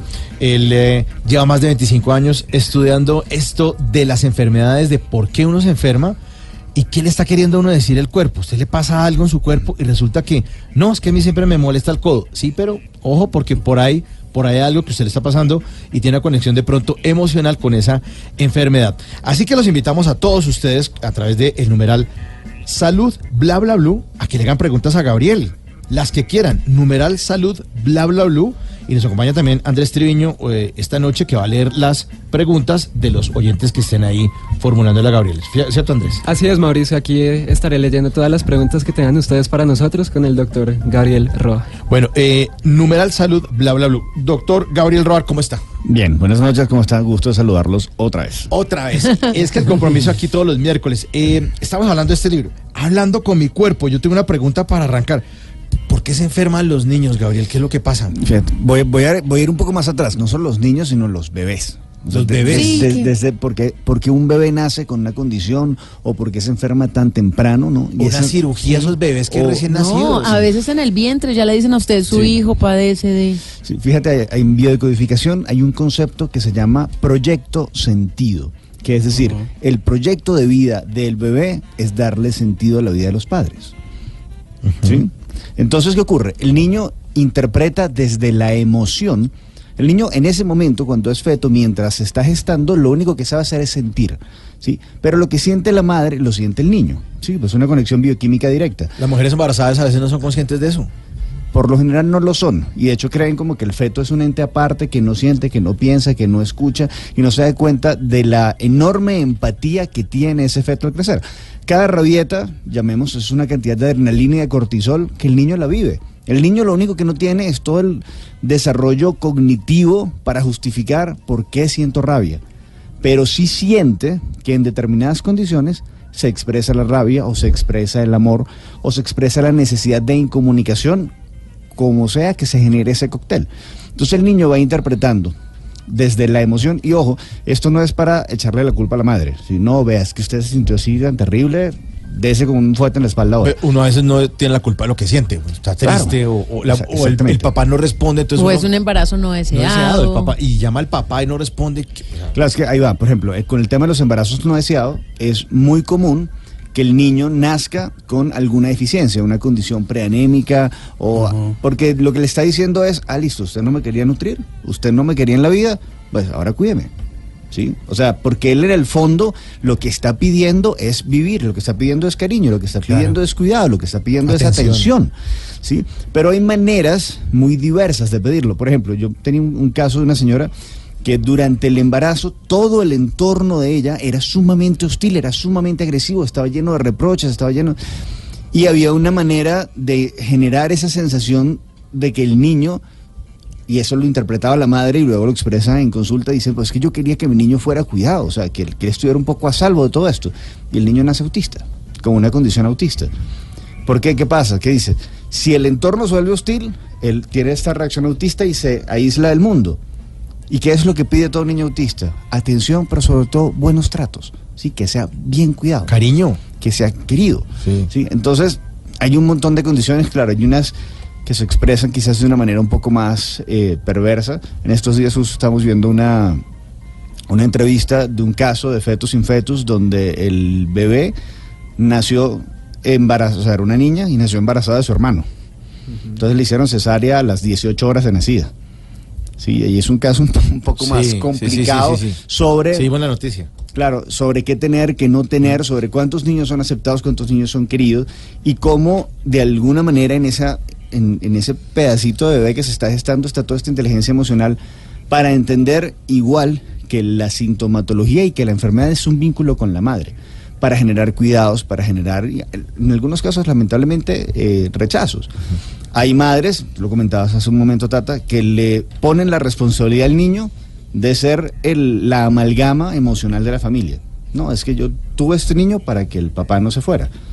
Pues él podrá seguir siendo papá, pero no necesariamente va a ser que quieran más a mamá. Son dos relaciones totalmente distintas que muchas veces se meten en el mismo embudo. Y eso genera mucha tensión. Nosotros, bueno, tuvimos un caso muy fuerte de un niño este, que nace con lupus. Hay un, hay un concepto de Sun Tzu que decía, el enemigo externo consolida en el enemigo interno. ¿Sí? Entonces, ¿qué pasaba? El niño nace con lupus, papá se queda cuidando. Papá ya había anunciado durante el embarazo que ya no iba más. Aparece el caso del lupus, bueno, son una linda pareja que atiende al niño. Mejora la condición de lupus, papá amenaza con irse. ¿no? Y en esa dinámica estuvieron cinco años. A los cinco años, ya súper claros, habiendo hecho terapia, habiendo pasado, le dicen, a ver, mi amor, quiero que tengas claro algo, los dos te queremos mucho, pero papá y mamá no se quieren. ¿Sí? Entonces, no importa lo que ocurre, nosotros nos vamos a separar, este, pero igual seguimos siendo papá y mamá, o sea, los dos te queremos mucho. Listo, el niño se murió. Porque ¿cuál era el proyecto de vida de él? O sea, él quedó embarazado y la madre siempre lo declaró así. Quedó embarazada para que el padre no se fuera. El padre, el padre declaró que se iba. El niño dijo, listo, a mí se me acabó el proyecto de vida. O sea, yo, yo nací para esto. Gabriel, eh, se podría interpretar también que de pronto, no solamente los niños, sino también los adultos, la enfermedad es una forma de llamar la atención. Claro. Es una forma de, hey, necesito La- cuidado. La, enfermedad es una enfermando". forma de vínculo. A veces para llamar la atención del otro y generar cuidado, pero a veces para poner distancia, como pasa con las enfermedades eruptivas o con las enfermedades de piel. No es cuídame, es no te me acerques, es mantén la distancia. Pero si yo te digo, venga, Mauricio, no se me acerque, ¿por qué no sea pesado, antipático? No, es que mira, Mauricio, es que tengo... ¿sabes? Tengo varicela, entonces ahí sí Eh, nadie eh, se le hace. tengo una o sea, no lo hago por mí, es por usted. Entonces, de nuevo, la enfermedad se vuelve esta excusa noble Bueno, pero es que esas enfermedades uno, eh, sí, eh, varicela o son estas enfermedades como tan normalitas, pero hay unas enfermedades muy dolorosas. En donde uno dice, pero ¿por qué esta persona tan joven padeciendo esta enfermedad? ¿Por qué tanto sufrimiento si se veía una persona tan buenecita? Sí, pero el- la procesión va por dentro. ¿no? Hay que saber qué pasaba en esos infiernos interiores, porque lamentablemente una de las funciones, uno de los para qué me enfermo es para castigarme. ¿sí? Hay personas que han sido criadas en la cultura de la culpa. Usted, usted tiene la culpa de que su madre es una infeliz porque usted nació. ¿Cómo le quitas esa culpa? Ya él nació, ya está vivo. Él tiene que expiar esa culpa de alguna manera. O reconocer que para sal- salir de una culpa hay solo dos caminos. O la expiación de la culpa a través del castigo, que es lamentablemente el más educado, o el perdón. Pero lo más complejo, a mí me parece, es que la gente reconozca que se puede perdonar a sí mismo. Que yo no necesito que venga el otro y me perdone. pero ¿Y cómo se hace? Es bien difícil, ¿no? Sí, pero Perdonarse eso a uno es mismo. esa toma de conciencia de, venga, yo me voy a perdonar por todo aquello que no salió como esperaba, por la cuota de cariño que no supe recibir, que no supe pedir, por la que no di como el otro quería. Sí, porque muchas veces no tiene tanto que ver con lo que doy, sino como el otro lo recibe. Y desde ahí es totalmente válido entender, bueno, listo, yo tengo el derecho de vivir mejor y de sentirme bien conmigo, con mi vida y con mis elecciones. Entonces, ahí vengo y me perdono. Pero hasta que yo no me perdone, mi cuerpo, que sabe que yo tengo esta cuota de culpa, me dice, ah, listo, usted no se perdonó, pues tome, aquí tiene una cuota de, de enfermedad Hasta que sane. para que se castigue. Hasta que usted diga, ya, listo, ya me castigué lo suficiente. Eso es como ah, puedo para que seguir, aprenda, puedo- hasta que aprenda. Ojalá, claro, porque si no es, listo, ya me castigué de esto, ahora voy al siguiente. Sí, Claro. Porque además hay un cúmulo, ¿sí? Siempre tenemos relaciones que como buena relación es dinámica, es emocionalmente cambiante, es imperfecta. Entonces a veces, sí, nos equivocamos con papá, a veces con mamá, a veces con la pareja, a veces con el socio, a veces con el compañero, a veces con el cliente. ¿Y qué pasa con las enfermedades autoinmunes? ¿Qué pasa con las enfermedades autoinmunes? Ahí hay una concepción donde la emoción de fondo es la tristeza y la desesperanza. Sí, es yo perdí la fe en mí. Y eso es lo complicado. Sí, mucha gente pierde la fe en sí mismo y no reconoce y espera que sea el otro el que tenga la fe en uno para entonces rescatar y decir, no, bueno, sí, yo puedo hacer esto, yo puedo salir de aquí. ¿Qué pasa entonces con el, o sea, el sistema inmune es perfecto. Lo único que sabe hacer nuestro cuerpo es regenerarse y defenderse constantemente. Cuando falla es porque la persona comienza a dudar de qué puedo hacer, cómo puedo hacer. O cuando ya tenemos enfermedades autoinmunes, llámese cáncer, llámese lupus, cualquiera de las enfermedades autoinmunes severas, lo que hay en el fondo es necesito reinventarme, necesito ser una nueva versión de mí, porque si sigo viviendo como estoy viviendo, con estas relaciones familiares, con este manejo de emociones, con este trabajo que tengo, pues me voy a matar. ¿Y la gente que se muere? Es porque perdió la esperanza, eso es todo, perdió la fe en sí mismo. Así, así de simple, así de radical. Así de fuerte. Numeral, salud, Y bla, bla, bla. voy a un cierre un poco más radical. claro, Gabriel. Eso es lo que eligen hacer. A nivel inconsciente, eligen hacer eso. Y te lo digo con conocimiento de causa, mi padre, que yo considero un tipo genial, muy reconocido, arquitecto a nivel internacional, todo divino, pero a él no le gustaba lo que estaba haciendo. Y yo tuve una confrontación con él y una de mis últimas discusiones con él fue lamentablemente una discusión, pero yo le decía, ya va, pero estás renunciando a tu vida. Me dijo, pues sí, pues que ya la que tengo no la quiero vivir. Se murió tres días después de cáncer, porque no se reinventó. Entonces te lo digo con conocimiento de causa, así, con un nudo en la garganta, pero sí, o sea, él eligió morirse así. Esa es la verdad. Numeral salud, bla, bla, bla, para que ustedes hagan todas las preguntas que quieran. Aquí las atiende Gabriel Roar, especialista en esto, en esto de que el cuerpo le habla a uno. ¿Por qué y para qué? Me enfermo. Estamos en bla, bla, bla. Vamos con música de Aterciopelados. De ahora.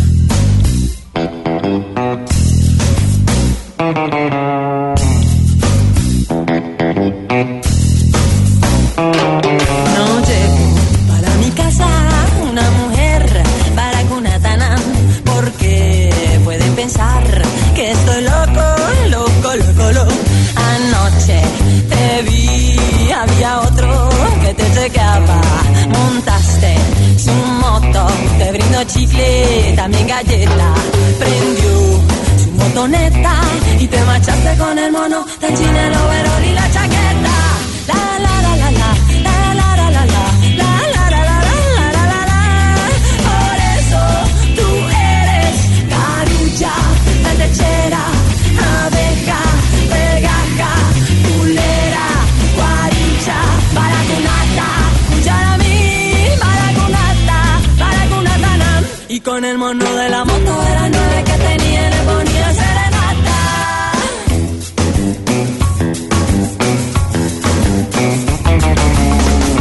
11 de la noche, 30 minutos y una baracunata, es una, una mujer de dudosa procedencia que se dedica a la vida fácil.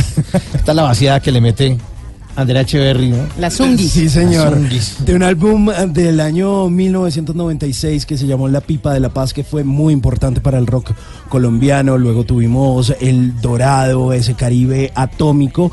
Y pues están dando una buena gira por Latinoamérica a terciopelados que estuvieron hace un par de días en Chile. eh, van a estar eh, dentro de ocho días aquí presentándose en Bogotá. Luego van a Costa Rica. Y en el mes de abril van a estar haciendo una gira por los Estados Unidos que va a recorrer varias ciudades de las dos costas, luego aterrizan en México, luego van para Ecuador, luego vuelven a Estados Unidos y luego vuelven a Bogotá. Año movidito para los aterciopelados. Y con el mono de la moto de las nueve que tenía le ponía serenata.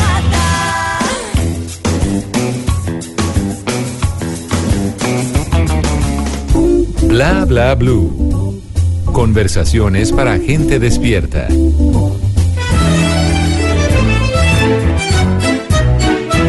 Se dice Attack! ¿Qué hay que hacer? ¿Para dónde nos vamos? Betty la Fea Teatro sigue dando de qué hablar. Uy, está llenando salas. sí. Porque resulta que habíamos hablado de la temporada en Bogotá que ya finalizó y ahora el turno es para Cali. Allá para Cali. Tenemos tantos oyentes en la ciudad de Cali, pues que les estamos diciendo que el elenco Los original. seguidores suyos, Tata, dígala. Sí, los fans.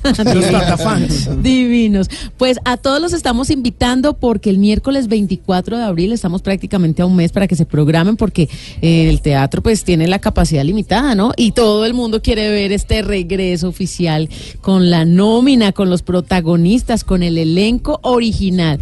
Pues es una invitación que les estamos Oiga. haciendo. Betty la Fea en teatro en la ciudad de Cali. Para hacerlo, completico. Si fea soy, pongámosle que de eso ya yo me enteré. Más la fealdad que Dios me dio, mucha mujer me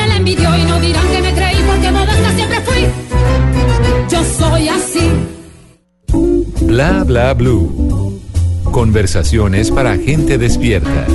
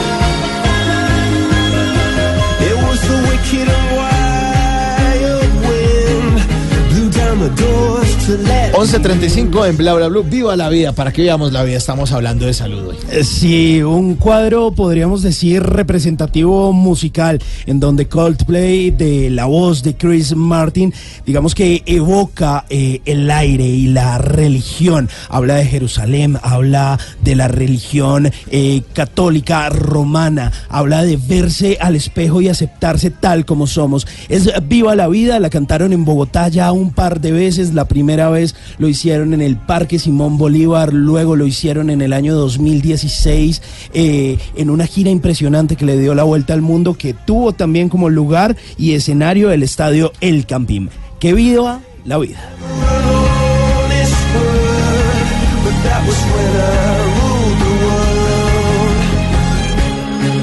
Y como queremos que viva la vida, estamos con Gabriel Roar, hablando de salud, numeral salud, bla, bla, bla. Y ya los oyentes están haciendo preguntas para que nuestro experto la responda. Andrés Triviño, que es el lector invitado, tiene ya unos trinos eh, de personas que están, están queriendo saber algo más acerca de su salud.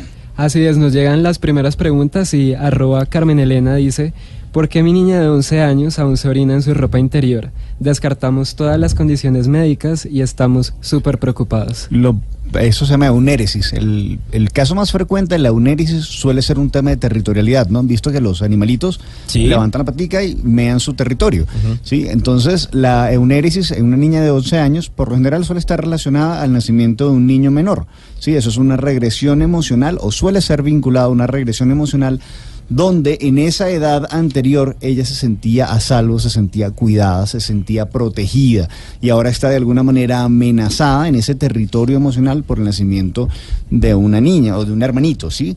Si no existe este hermanito, lo que hay seguramente es una mudanza de amenaza o de cambio en esa dinámica familiar donde ella necesita marcar su territorio para de nuevo tener la atención y el cuidado de los padres.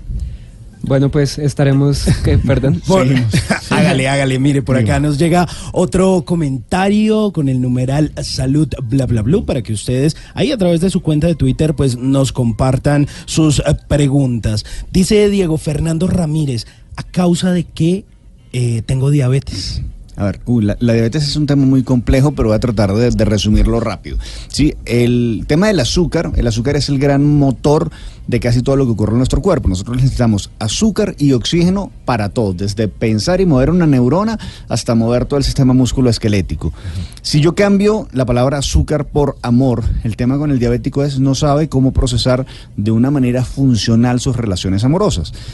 Eh, el, término, el término diabetes en alemán, si yo lo traduzco literal, es azúcar en la orina. Entonces hay un elemento de posesión. Para el diabético ocurre mucho la sensación de yo quiero ser querido, o yo quiero que la manifestación de amor sea de una forma específica y si no comienza una reacción y por eso además, eh, por ejemplo, las alteraciones de azúcar muy alta son hacia la rabia, ¿sí? Porque esa, toda esa energía por no recibir la cuota de cariño que quería o cómo la quería o de quién la quería o en el momento que la quería, se vuelve una manifestación de rabia. O sea, es al revés. Uno piensa que es azúcar es lo Dulzura. dulce y no, es rabia. Es, no, se traduce en rabia cuando no se recibe como se quiere.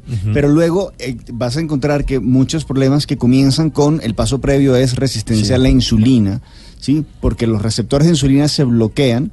Entonces el cuerpo comienza a secretar un montón de, de insulina para atrapar estas moléculas de azúcar y metabolizarla. ¿Qué vas a encontrar en esa historia? Problemas de comunicación, problemas de no saber pedirle al otro cómo quiero ser querido o cuál es la importancia del contacto o de un beso o de un abrazo. Porque entonces empiezan todas estas creencias limitantes. No, es que va a decir que soy un meloso. Es que va a decir que soy una tonta o que soy un tonto por pedir un abrazo, un beso. un- Y entonces Claro. comienza a gestarse. Porque de nuevo, ¿qué pasa con ese azúcar cuando yo lo tengo en un medio tibio o caliente por mucho tiempo? Se me transforma en alcoholes. ¿sí? Eso es la cetoacidosis, que es el otro punto. ¿sí? Entonces, ¿qué ocurre? Ese amor se convierte en rabia. ¿sí? Esa emoción de afecto deseado se vuelve un elemento de ira y se vuelve una relación compleja con mis seres queridos, que ese es el punto de quiebra del diabético. ¿sí? Cómo tener relaciones sanas con sus seres queridos. Eh, doctor, según la OMS, la Organización Mundial de la Salud, la obesidad es una enfermedad y quizás la más común en el mundo. Cuando empiezan ese tipo de obesidades, la 1, la 2, la 3, eso tiene alguna causa más allá de, pues obviamente todo lo que uno se traga y todo eso, pero es una enfermedad. Es, que el, lo- lo- creo que lo comentamos la vez pasada, ¿no? El- La Mm. comida no es amor, ¿sí? Entonces lo que se está tragando es una manera de compensar porque hay una... ¿Qué vacío tan grande tiene que lo está llenando con comida? Exactamente, hay, hay un componente serotoninérgico donde yo como, tengo una, una respuesta de placer, pero justamente cuando la grasa, que es primero una defensa térmica, ¿sí? Yo me estoy dando el calor emocional que no recibo del entorno. Yo me estoy dando el cariño que no recibo del entorno. Yo me estoy dando el cuidado que no recibo del entorno. Cuando el entorno se vuelve hostil, física o emocionalmente, ¿sí? Porque la grasa es también este escudo que hace que si alguien me va a pegar, yo pueda defenderme de eso. Entonces sigue estando este símbolo, esta gran coraza simbólica que yo me voy poniendo una y otra vez. Es como un poco el juego del caballero de la armadura oxidada, ¿sí? Está tan acostumbrado a defenderse que también cuando vienen a quererlo duda. No, ¿y este man qué quiere de mí? ¿Y po- por qué esto, esto, esto no es de gratis? Y empieza también a, dura- a dudar y a cuestionar del cariño. Y eso es parte del componente crítico de la obesidad, que al final se resuelve en, en un concepto que es medio paradójico. Primero tiene que el obeso o que el gordito quererse a sí mismo para luego entonces poder reconocer y disfrutar del cariño de los demás. Bueno, aquí hay otro usuario, C-al-piso Petit 28. Dice, Doctor, siempre me levanto con los pies y las manos muy frías. ¿Mi cuerpo me quiere decir algo? Pregunta. Sí, hay, hay un tema básico, ¿no? Pies y manos tienen que ver con contacto a la realidad por un lado, estamos hablando de los pies fríos, ¿sí? Seguramente es una persona que tiende mucho a ir hacia la evasión, hacia la fantasía, pero muy poco le cuesta la concreción y por eso además aparecen luego las manos frías, que son el símbolo en nuestro cuerpo de cómo hago las cosas, cómo las transformo, cómo me vinculo con el otro, ya sea para aferrarme, para demostrarle cariño o para soltar la relación. Bueno, David Vargas dice, hola, quería preguntar lo siguiente. En este momento mi esposa está embarazada, pero el bebé dice que no está creciendo. Eh, dicen que el bebé no está creciendo, creciendo, porque puede estar porque puede estar pasando esto, numeral, salud, bla, bla, bla. A mí me gustaría en todo caso preguntarle a la esposa qué miedos tiene con respecto al embarazo. Es decir, qué implica estar embarazada, pero qué implica ser mujer, qué implica tener ese bebé ahora. ¿Cuáles son los riesgos y cuáles son las amenazas? Porque ese bebé le est- está acompañando emocionalmente a la madre en esos miedos y está reflejando el, bueno, si que yo crezca es una amenaza para ti o es una amenaza para tu entorno en este momento, entonces no crezco y no me desarrollo. ¿sí? Lo hace como un gesto de amor, aunque sea renunciar a su vida. Wow.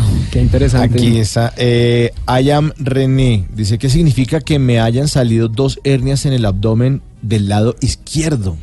A ver, el abdomen simboliza de alguna otra manera esa, esa potencia que yo necesito para poder seguir adelante. Entonces, la hernia en el abdomen del lado izquierdo habla de todo ese esfuerzo que ha hecho René por satisfacer, por atender, por seguir estando pendiente de las necesidades y de, la y de las emociones de la familia y sin embargo hay cosas que se le siguen escapando, hay cosas que le siguen doliendo, hay cosas por las cuales sigue siendo criticado. Nos dice por acá May Uya con el numeral salud bla bla blue. ¿Qué le pudiera estar pasando a una bebé de un año que no sale de un resfriado y siempre está congestionada de pecho y nariz? A mí lo que me queda, este, me queda la duda si realmente la crisis es de la bebé, ¿sí? Es, esa, esa tristeza profunda es de la bebé o la bebé está siendo un espejo de la tristeza de la madre. ¿sí? Ok. Sirve simplemente como una portavoz, en este caso, desde la emoción. Dice Diego Benítez, ¿por qué me duele la cabeza especialmente la sien? Ok, ahí son las dudas, son las todo el conjunto de dudas previas para justificar esas cosas que no está haciendo. Si el dolor fuera en el prefrontal, es como yo, o sea, en la frente, entonces es como yo enfrento la vida. Cuando el dolor es en las sienes, es el paso previo a la toma de acciones. Pero se está quedando O sea, en parálisis por análisis, más o menos. parálisis por análisis, exactamente. Es quedarme rumiando las ideas y justificando el, ahora no voy a hacer esto. Bueno, Aldemar Fernández dice, hace un tiempo para acá vengo sufriendo del colon, no puedo comer nada dulce o grasa, porque de una vez me enfermo. ¿A qué se debe esto y cómo lo puedo solucionar? Y, bueno, aprovechando lo que decíamos de la diabetes, el tema no puedo comer nada dulce hay un montón de relaciones emocionales o que a él le llegan como relaciones emocionales que más bien se le presentan como apegos y eso le está generando este síndrome de colon irritable. ¿Qué es lo que pasa con el colon irritable? Es pasar de la extrema tolerancia, si aguanto, aguanto, aguanto, aguanto y cuando me lleno de porquerías, mando todo a la porquería otra vez. Sí, entonces es de tolerar mucho a luego tener un brote de rabia, soltar todo, explotar, pero en esa dinámica, cuando por lo general se llega al punto de la explosión, o sea, de soltar y de manifestar la rabia, no se hace de una manera adecuada. Entonces viene la culpa, no, es porque lo hice, no, es- tengo que ser más tolerante, tengo que aprender y vuelve el ciclo. ¿no? Por eso es el colon irritable es de la, del estreñimiento a la diarrea. Pero en ese caso, eh, a nivel médico, pues está la colonterapia o la colondoscopia. Pero a nivel emocional, ¿qué? Es aprender a, em- aprender a poner límites, aprender a decir, yo necesito las cosas de esta manera. Y no decir, no, es que, bueno, ya Tata me pidió esto, yo lo voy a decir al aire, entonces lo voy a decir al aire. La próxima vez que me lo diga al aire, no, entonces, ¿por qué me sigue preguntando? Y te descargo todo y tú dices, venga, pero si siempre... como de guardar y guardar y siempre- guardar y guardar. Pero el problema es que de la- del otro lado, como yo no le estoy diciendo qué es lo que me molesta, ni cómo, ni por qué me molesta, el otro no se entera. El otro lo que se entera es que un día Uno estalló. se Claro, se, bravísimo. dijo de todo. Dice, ¿pero por qué? O sea, es no dejar acumular. Es no dejar acumular, justamente. Bueno. Eh, tenemos otra por acá, si quieren para compartir, nos la deja Liliana Alarcón con el numeral salud bla bla blue. ¿Por qué cuando estornudo siento que se me estremece la cabeza, los brazos, las piernas como en un puntilleo general? Es Cuando cabeza, brazos, piernas. Sí. Sí. La cosa es el- la cantidad de estrés que ella tiene encima que necesita sentir que está en control constantemente de todas las cosas. Lo cual hace que en algún punto además pierda un contacto con la realidad y efectivamente el estornudo, que aunque sea por una fracción de segundos, implica soltar. ¿sí? Su cuerpo le está diciendo, aprende a soltar, Ajá. no pasa nada. ¿sí? Puede soltar un momento y no pasa nada. Pero cuando suelta un momento, ella lo que siente es la pérdida de poder, emocionalmente hablando. ¿no? Ok. Estamos con Gabriel Rodar hablando con mi cuerpo. ¿Por qué y para qué me enfermo? Es su libro y responde todas las preguntas que ustedes le hagan con el numeral salud. Bla bla bla. Y vamos con música para olvidarte. Chuck It Down.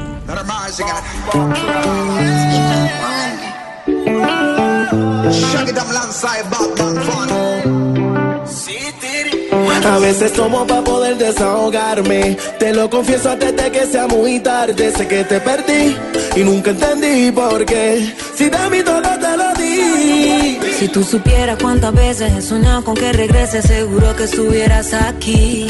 Es que no verte me enloquece y aceptar que otra te bese no estaba en el libreto, baby. A veces tomo para olvidarte, porque sinceramente duele recordarte. Si tú no estás, la soledad ganó el combate.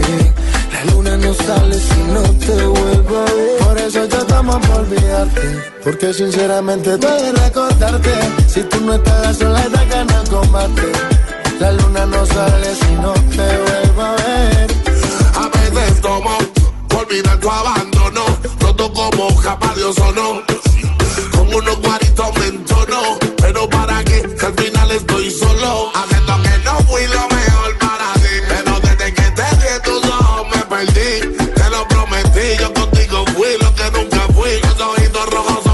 A veces tomo por olvidarte, porque sinceramente duele recordarte. Si tú no estás, la soledad ganó el combate.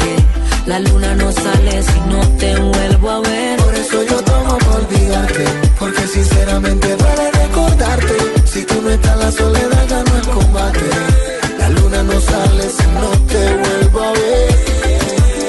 Yo sé que bajo el efecto correcto, bebé, para olvidarte eres el único pretexto, por supuesto. Yo soy un hombre con cien mil defectos, pero malo bien te cogí afecto y acepto que no fui lo mejor para ti, pero desde que te vi en tus ojos me perdí. Te lo prometí, yo contigo fui lo que nunca fui. Los ojitos rojos son por llorarte y no por Cuando me entré el de pecho como un perro me emborracho. Es para olvidarte, pero tampoco la vamos a olvidar. Chuck It Down con Zion y Lennox y Farruko. Sí, señor, Chuck It Down, que es tendencia por estos días en todos los canales de streaming, en Deezer, en Spotify, incluso registran una muy buena acogida en Apple Music, eh, que no es una plataforma de streaming, digamos, ah, tan popular en América Latina. Además, las cifras son ah, sorprendentes de todo lo que está pasando con Goyo Tostado y Slow. Y además, esta canción que comparten con otro gran artista, que es Zion y Lennox, que andan mandando la parada por estos días en el reggaetón y Farruko que también se está juntando con todo el mundo y están dando de qué hablar. Chuck it down. Para olvidarte eres el único pretexto, por supuesto. Yo soy un hombre con cien mil defectos, pero malo bien te cogí afecto y acepto que no fui lo mejor para ti, pero desde que te baby, en tus ojos me perdí. Te lo prometí, yo contigo fui lo que nunca fui. Los ojitos rojos son por llorarte y no por Bla bla blue. Conversaciones para gente despierta.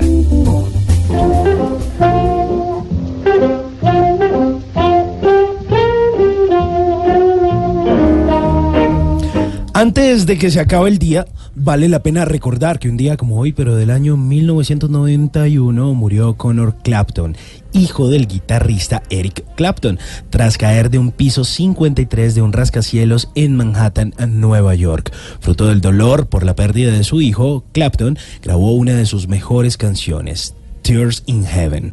Eric Clapton nació el 30 de marzo de 1945, guitarrista, cantante y compositor, conocido por su magistral habilidad con la guitarra eléctrica. Clapton creció siendo un niño callado, solitario y con sus propias palabras se describe como un niño malo. Clapton se crió en un entorno musical donde su abuela tocaba el piano y su tío y su madre disfrutaban escuchando de las big bands de la época. En junio del 2016, Clapton brindó una entrevista a la revista británica Classic Rock en la que hizo pública una enfermedad que lo aquejaba hacía ya un tiempo. Se trataba de la neuropatía periférica, la cual le producía una sensación de descargas eléctricas bajando por su pierna. Por ello mismo, pues se le ha dificultado seguirse presentando en varias ocasiones. En opinión de muchos críticos, Eric Clapton ha sido uno de los mejores guitarristas de la historia, de los más influyentes de todos los tiempos. Aparece en el puesto número 2 de la lista de los 100 guitarristas más grandes de la historia, según la revista Rolling Stone. Antes de que se acabe el día, recuerde que ante las peores situaciones, a veces hay una oportunidad de sacar de qué estamos hechos. Ahí llegan las mejores ideas. Así que levántese, sacúdase el polvo, séquese las lágrimas, que la vida sigue.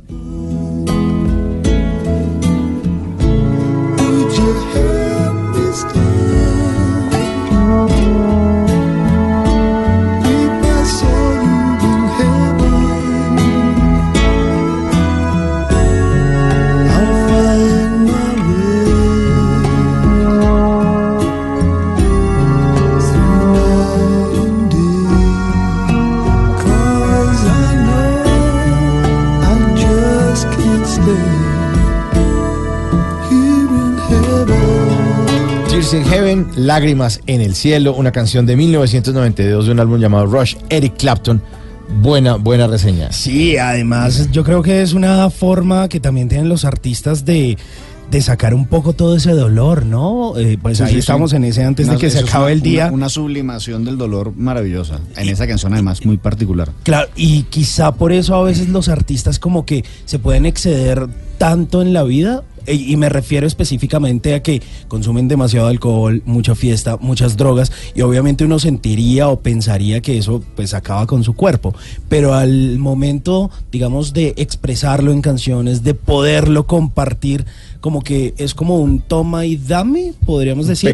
Hay, hay una. Sí. Sí, no, hay, hay equilibrios. A mí me sorprende mm, personajes tipo Ozzy Osbourne, que ese se metió hasta el agua. de Todo la lo que había. Bueno, Mick Jagger.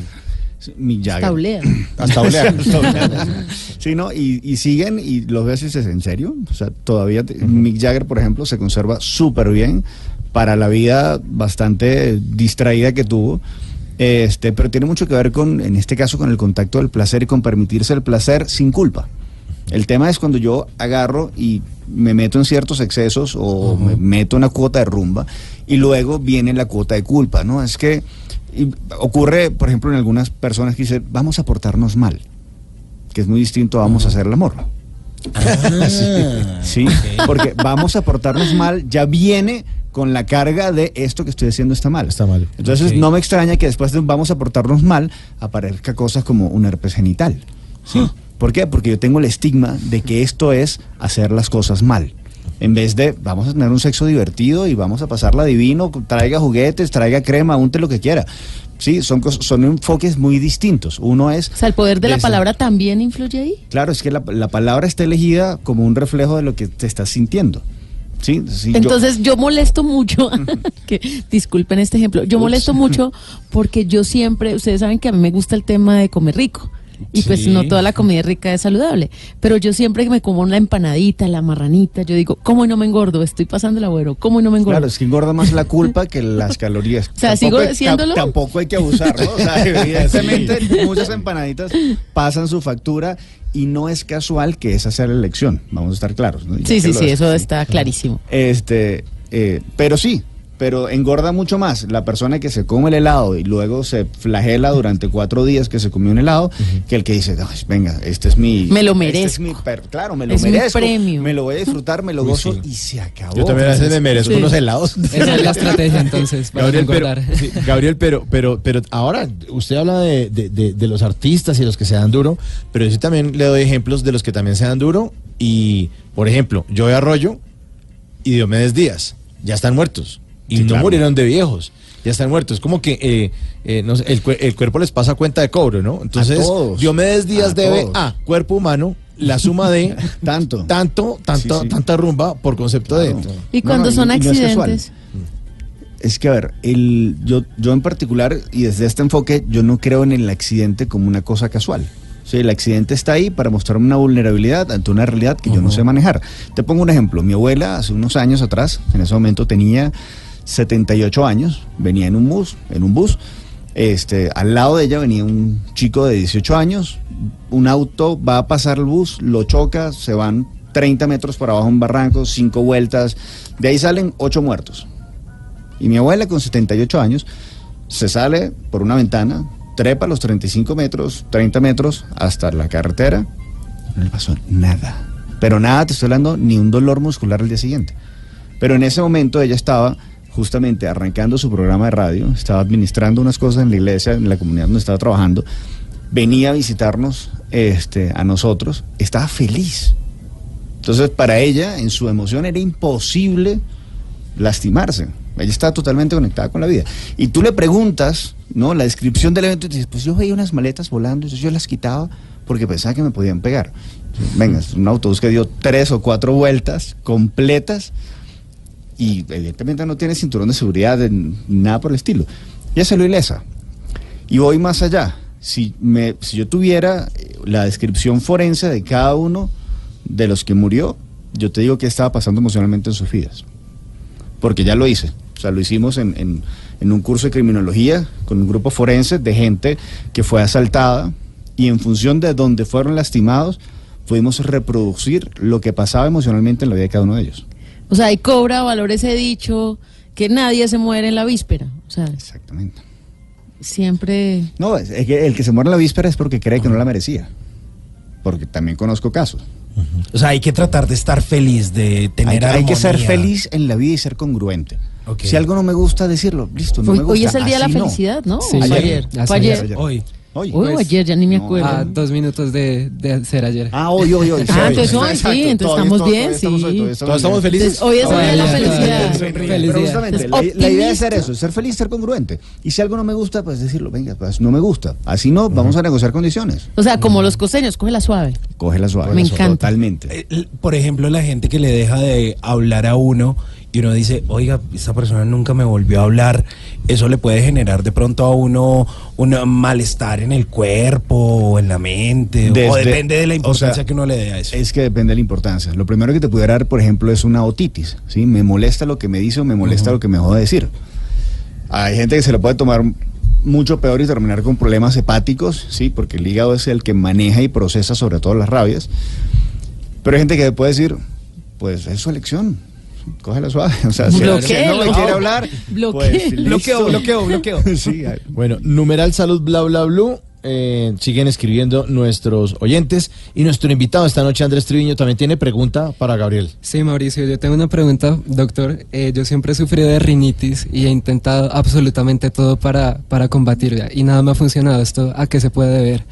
La- ok, detrás de toda itis hay un poco de rabia y un poco de malestar, pero la nariz sirve como un símbolo, digamos, de lo que es la intuición. La pregunta es, ¿por qué no crees en ti? ¿Por qué dudas tanto y por qué desconfías tanto de esas sensaciones y de esa percepción de creo que por aquí sí, creo que por aquí no, creo que con esta Del gente sí"? olfato. Claro, ese olfato. Pero lo que pasa es que cuando tienes rinitis, lo que pierdes es el olfato. Y en consecuencia, en parte, pierdes el gusto al hacer ciertas cosas. ¿Cuáles? Las que se manifiestan. O sea, cuando se manifiesta la rinitis, es esa situación. Sí, yo estoy dudando, por un lado, y estoy perdiendo el gusto de lo que estoy haciendo.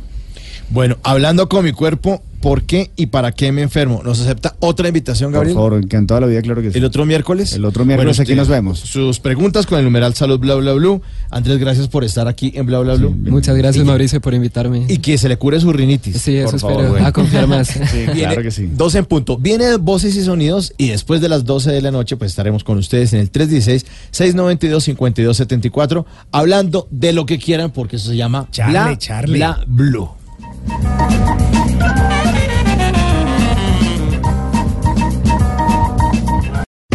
Háblenos de usted. Llámenos al 316-692-5274 y cuéntenos su historia.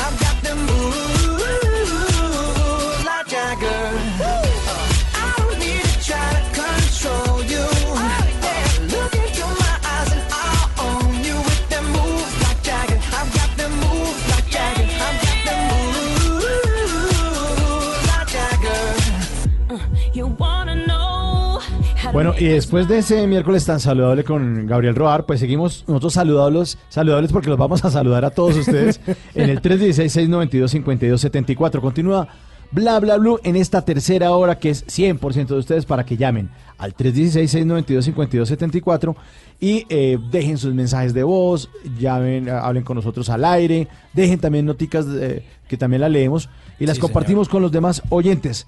Y esta canción que habla de, de Jagger, de Mick Jagger. De Mick Jagger, ahí se une Cristina Aguilera, Maroon 5, Adam Levine que estuvo de cumpleaños esta semana. Yo creo que es un hombre exquisito.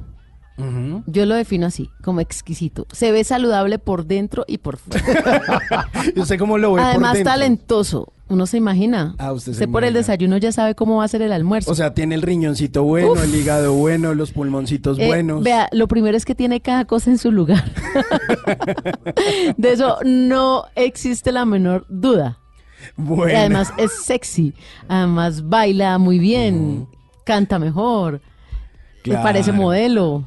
Sí, además de eso también ha sido eh, actor, también No, fue es que es, muy- jurado es de varios completo. reality show O sea, le falta que digan que cocina. y seguramente Para debe uno cocinar, ya. Tata. Seguramente. Debe hasta cocinar. fijo cocina.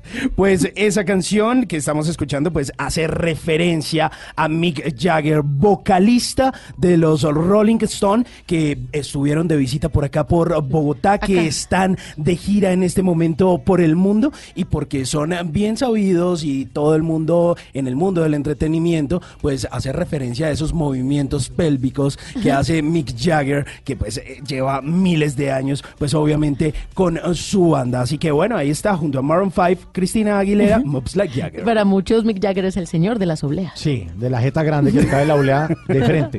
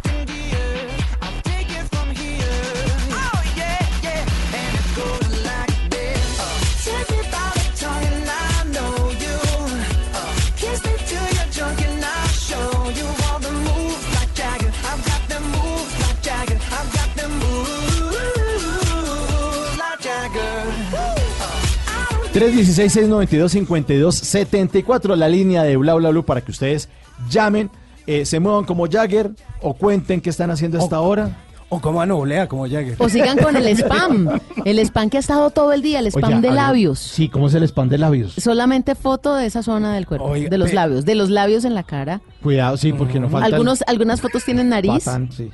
Algunas fotos incluyen nariz, pero casi todo ha sido spam de labios, solamente los labiecitos. Pero lo están repitiendo, ¿no? Ya había hace dos pasado. meses Ya pasado. habíamos tenido spam de labios. Es que hay spam de labios, spam de escotes. Y estuvo spam- todo el día de tendencia. Entonces la gente incluye la cara, algunas solamente los labios y muchas fotos están con accesorios en los labios, como piercings, por ejemplo. Spam ¿Se de labios, hay de todo. ¿Se pondrían ustedes piercing en los labios? No. No, no. yo Pero hay creo muchas que ya personas no. en la lengua que se ponen piercing en la Pero lengua. uno que se le enreda y la mazorca. ¿cómo No, pero dicen que la sensación es muy agradable. ¿Sí? Uy, pero le cuento que Especialmente ponérselo- para los besos. Bueno, Especialmente para ser. los besos dicen que es muy agradable. Y en el spam de labios están los labiales. Entonces hay fotos con labios rojos Mm. que según eh, estudios científicos dicen que son los más atractivos, que es el color más llamativo en el labio. El rojo. El rojo, El rojo rojo, llama. pasión, rojo Sí. seductor. Pero también hay otras tendencias de brillos en el spam de labios y también hay tendencias de púrpuras y de morados. Eso está muy de moda ahora, ¿no? Sí, incluso muchas negros. mujeres jóvenes se pintan así como super darks. Entonces como negro, gris. Se ven raras. Eso es pura moda de los bien. noventas. Pero en los mire- 90 la niña pintaban así. Eso es un consejo. Si usted ese día, señora que nos está escuchando, amanece con los ojos hinchados, pasó una mala noche o lloró, porque pues de mujer llora por todo, o usted también, hombre, amanece con... No, mentira, usted, hombre, no. Eh, en serio, si usted no quiere que le miren toda la cara, porque Ajá. y especialmente los ojos, porque ese día tiene unos ojos terribles, póngase un labial fuerte. De esa forma Distrae. va a llamar toda la atención hacia los labios y no hacia ningún Pero, otro pero lado. un fuerte es que un rojo Un intenso. fuerte es un rojo, porque no se van a fijar en los labios. También como consejito, cuando se maquille la boca de este color rojo, no se maquille fuerte los ojos. Si se maquilla fuerte los ojos, un brillo y listo.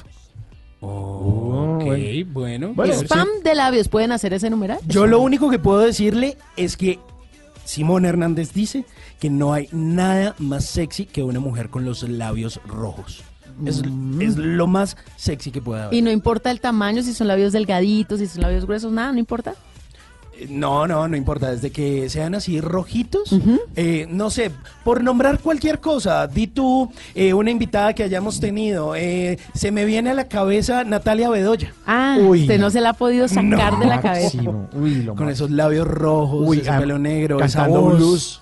No, creo que estoy totalmente enamorado de Natalia Bedoya y de sus labios. O Gracie también con labios rojos. también se ve espectacular esa mujer. Lo que sí no pueden hacer es eh, con ese pintalabios dar besos usados. Ah, no. Eso sí, Cuando no. dices que te olvide es porque me has olvidado. Pides que desate un lazo que ya llevas desatado. Cómo se desbesa el beso, cómo deshago un abrazo. Cómo borro una caricia, cómo se olvidan tus brazos. Sabes que me es imposible dividir en dos los pasos, ni repartir el camino sin separar nuestros labios, ni repartir el camino sin separar nuestros labios. Volverás a amanecer, enlazarán otros brazos, vivirás amaneceres, entrará luz en tu cuarto, arrumbarás mis recuerdos como se arrumban los trastos, pero por más que lo intentes, ya no olvidarás mis labios, tus besos eternamente, ya serán besos usados.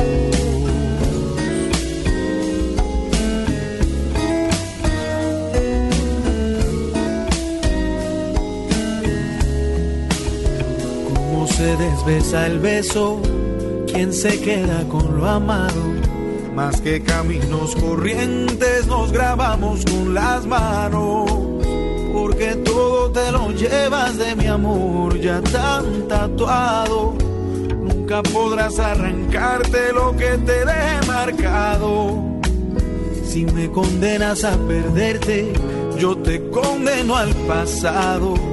Y el fantasma de mi beso vivirá siempre en tus labios. El fantasma de mi beso vivirá siempre en tus labios.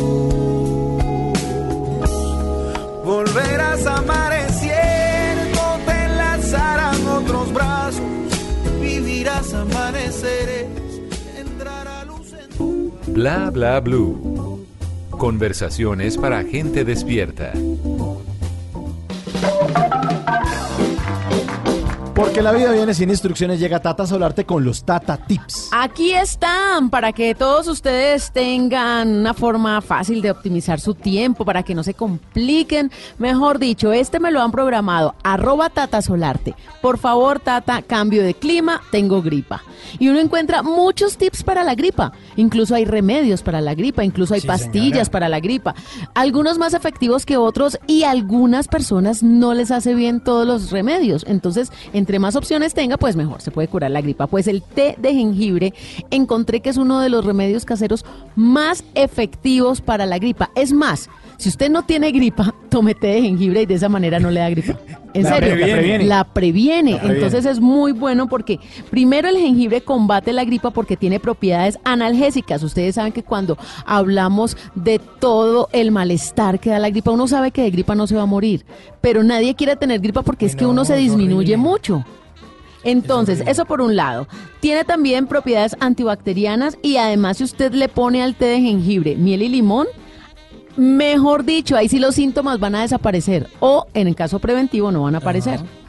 Ahora, ¿cómo se prepara este remedio caserito? Usted simplemente coge el jengibre que viene como un tallito, usted lo consigue en la plaza con un Como una tallito, raicita, como una raicita. Y lo mejor es que usted compra esa raicita y le puede durar hasta para tres o cuatro preparaciones, depende del tamaño también, pero pues no se necesita mucho porque así usted también puede cocinar con jengibre, acondicionar, eh, adobar sus comidas, sazonar con jengibre, pero para el caso de la gripa, usted pone más o menos lo que le quepa en una cucharada, una cucharada de jengibre, puede picarlo, por ejemplo, y lo agrega a una taza de agua hirviendo. Ahí lo deja en reposo más o menos 10 minuticos. Luego separa pues el jengibre del agua, queda solamente el agua, y a esa agüita usted le puede agregar una cucharadita de miel y un poquito de limón. Y se toma eso. Uy, eso es bendito Uy, para la gripa. Y sabe muy rico, como picantico, porque el jengibre tiene eso, es picante. Y le arde en la garganta, entonces Sí, la pero sensación la sensación es, muy, muy rica, así que ya lo sabe. Té de jengibre, miel y limón y adiós gripa. Bueno, y arrancó la primavera, señores. Y Ya, señoras. ah, claro. Cambio de horario y todo Ahora horario sí. en otros países. Como desde las 10 de la noche, porque normalmente arranca el 21, o sea... Sí, los 21, Los sí. 21, pero arrancó antecitos, a las 10 de la noche del 20, y les tengo canción de primavera, amor de primavera al conjunto Chanel. Ay, Esa vaina, buenísimo. vino la primavera.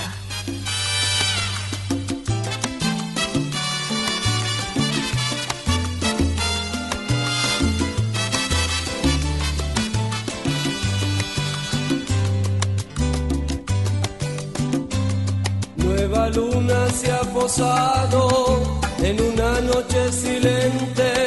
Hoy mi amor lo has aceptado como un niño al ofrecer la guitarra y el jilguero, las estrellas y hasta el cielo. Fueron ellos los testigos del amor que yo te di. Cuando sale el sol radiante, necesito al mismo instante tu cuerpo se aproxime, que estés muy cerca de mí. Solo basta con un beso para hacer de nuestro lecho un volcán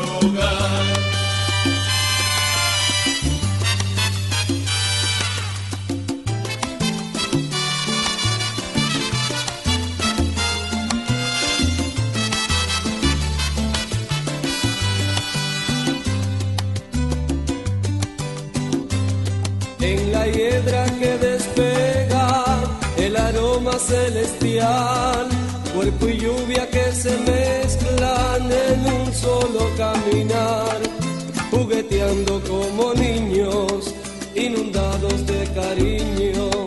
Todo nos lleva el deseo, pero tenemos que amar.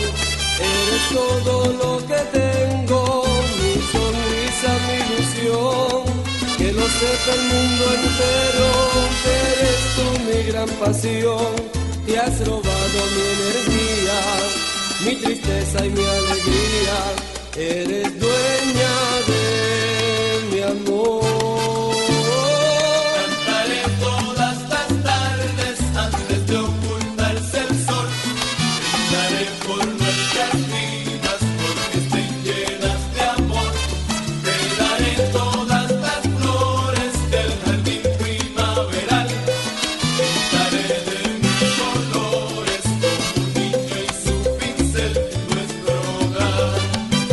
conjunto del amor, el conjunto Chané que estuvo también en el Día Nacional de la Salsa en San Juan de Puerto Rico el pasado lunes celebrando Sí, el Día Mundial de la Salsa. Oye, pero es que con la bueno que es la salsa. Mire, yo no soy un gran bailarín de salsa, debo Sí confesarlo. nos dimos cuenta en la despedida de fin de año del año pasado. sí. Él era el que iba por la cerveza. pero no, pero, Cada pero vez me que la sonaba una salsa se iba por cerveza. pero me la gozo, me la disfruto. Yo llevo mi propio ritmo, yo soy el independiente del baile, pero, pero de verdad es que la salsa lo hace a uno sentir cosas distintas. Sí, esta canción que se llama Amor de Primavera. Oiga, sí, hablando de esa primavera y de ese cambio de horario que hay en varios países del mundo, dentro de esos, pues Estados Unidos, resulta Así uno que tiene que ajustar el reloj en... en, en, en los- atrasarlo una hora. atrasarlo, Atrasarlo porque una hora en primavera. en primavera hay más luz del sol. O sea, la hora Exacto. Gaviria.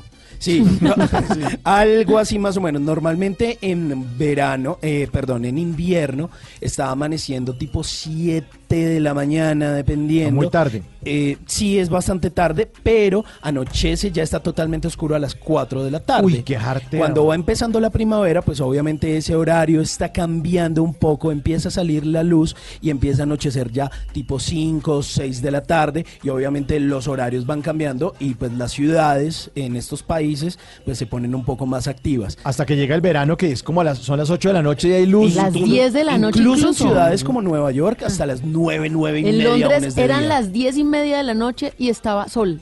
Había sol, estaba Rarísimo, día. En Era México muy alcanza bueno. a ser también como hasta las ocho y media. Buenísimo. Es, es otro cuento y cuando uno no lo ha vivido realmente Sí, es, sí, es sí. sorprendente. Arrancó entonces la primavera el 20 de marzo. Sí, señor. Entonces, ¿qué sucede con esto? Pues los horarios cambian y a quienes no les gusta mucho esto es a quienes trabajan, eh, digamos, en bares, en restaurantes, como meseros. ¿Por qué, Tata? Porque en Estados Unidos a la gente le pagan por horas por hora trabajada, solo que cuando cambian el horario, justo ese día, si a usted le, digamos, le tocó trabajar en un turno de 6 de la noche a 4 de la mañana. Como a esta hora. O sea, la Exacto. gente que en este momento está en Nueva York oyendo no sabe. O sea, pierden una hora. Pierden una hora. Entonces, normalmente a usted, digamos, por decir, trabaja desde las 6 de la tarde hasta las 4 de la mañana, ¿cuántas horas son? Son 10 horas. Pero cuando llegan las 12 de la noche, Se atrasa una entonces, hora. ¿qué es lo que pasa? Esa, digamos, se hace como si usted cuenta de las 12 a la 1 de la mañana. Y no avanza hasta las 2, sino que Claro. vuelven a contar otra vez desde Sí. las 12 hasta la 1. O sea, usted trabaja, pero no se la pagan, porque Claro, técnicamente entonces usted no está. Uy, qué trabaja qué- 11 horas, No, pero, pero solo le ¿cómo pagan así? 10. ¿Cómo así? Sí, Sí, ese es el señor. robo del siglo, como la película. Sí, señor. Claro, que porque todos además los el, gringos. el sistema a usted cuando le arroja el cheque, pues para la gente que trabaja allá, eh, pues solo se lo arroja por 10 horas y no por 11 horas. El de ese día donde hay cambio de... rabonada. Claro, cambio de horario de verano y cambio de horario de primavera. Exactamente. Son esas curiosidades que pasan cuando uno vive allá. Bueno, donde no le quitamos horas es aquí en Bla Bla Blue a la gente. El 316-692-52-74 en nuestra línea de Bla Bla Blue para que llamen a contar lo que quieran. Sí, señor. Vamos a ver quién está blablando a esa hora de la madrugada. ¿Quién anda por ahí? Aló. Buenas noches, mi nombre, buenas noches, mi nombre es Claudio Fandiño, me encanta mucho escucharlos todas las noches. Claudia, ¿cómo va todo? ¿Qué ha habido? ¿Dónde anda usted? Bueno, yo vivo en un pueblito, eh, no sé si ustedes lo conozcan, Tausa, Cundinamarca, es un pueblo muy, muy frío, pero es muy tranquilo y muy bello. ¿Y hacia dónde queda? Eh, yendo para Guaté, ¿conocen Guaté, Cundinamarca? Claro, y los quesos también. Yendo para Guaté, hay a mano izquierda, hay un desvío, eh, y el pueblito queda como en un huequito. O sea, eso queda saliendo hacia el sur de la capital de Bogotá. No. Claro, Ubaté uno puede coger por, ¿Al por el sur? Uy, lo va a regalar una brújula, Simón. Ubaté. Ubaté es al norte de Bogotá. Pues usted, No. todos los No. caminos, a ver, a ver, todos los caminos conducen a Roma. Usted se puede ir por el norte o por el sur. Bueno, ¿conocen, ¿conocen Zipa? ¿Cita? Zipa. Sí, Zipaquirá. Ah, Zipa, le entendí. Sí, claro, Zipaquirá Sí, al al norte. norte, al norte. Uno sale, uno sale Bogotá, Sí. Toda la, Ah, sí, se me había cambiado completamente la brújula. no, no, no, la tenía volteada para el otro lado. Por oír Ricardo Arjona la canción de Si el norte fuera al sur. No, definitivamente me, to- me tocó traerlos. Sí, sí, ya. Pues es real, o sea, quiere que le confiese algo, era una excusa para que me invite a comer queso allá. Con Ah, agua de claro panela sí. para el frío. Bueno, entonces uno sale, Zipa, va, va por Claro Zipa. sí. Después, ¿por dónde coge? Zipa, sigue por... De toda, toda la, la principal, Zipaquirá, Sí, sí, sí. eh, la principal, y ahí ya empieza a ver el caserío de Tierra Negra. Boquerón, y a mano izquierda en el letrero grande dice, bienvenidos a Causa, la puerta de oro de Guatí. ¿A cuántas horas de Bogotá? Mm, en carro más o menos una hora. Una hora. Una hora, 20 minutos. Tausa, eso queda cerquita del embalse de Neusa, al lado de Checua. Eh, sí, lo que pasa es que hay dos entradas. Una que hay por el lado de Zipaquirá y se desvía a mano izquierda Sí. Y otra que es entrando a Tausa, pero entonces ya es un poquito más lejos, pero es más bonito. Claudia. ustedes pueden, señor, ¿Y usted qué hace allá en Tausa? Mm, bueno, mi familia vive acá y yo soy enfermera y trabajo en Ovatí. Pero vivo hace mucho tiempo acá, ya me considero tausana. Ah, qué bonito. ¿Y justamente está laborando en la madrugada? No, no, no, no señora, yo trabajé antier, pero sí, sí hago esos, esos turnos más o menos como ustedes comentaban, yo trabajo de 7 de la noche a 7 de la mañana. ¿Y qué, qué es lo más difícil de su trabajo? El frío, ¿El frío? el frío. Sí, a eso de la una de la mañana, entre una y tres, hace mucho frío. Eh, y Guate es un poquito frío, no es igual que Tampa, pero es frío. Entonces tiene que uno irse bien abrigado. Cuando hay harto movimiento, pues no importa. Pero aún así el frío es eh, le pega a uno. Bueno, se abriga bien y ya empieza a trabajar. ¿Y, y cómo se comportan los enfermitos? Que es lo más difícil ya no tanto del clima, sino con ellos en su labor. Mm, bueno, pues como que en la noche son más vulnerables, eh, están un poquito más enfermitos, ah, casi no pueden dormir, eh, deben estar muy pendientes de ellos, eh, a veces extrañan mucho la familia y pues que allá les dan permiso de que un familiar se quede con ellos, pero aún así se sienten muy solos. Claro, no, y además estar enfermo. Yo creo que todos en las oraciones lo que pedimos es salud, ¿no? Sí. Porque realmente es... La salud, la salud es lo Eso, más importante. sí. Lo uno Claro. brinda es que, o, o estornuda, salud, dinero y amor, o brinda, salud, dinero. No, lo más importante es la salud.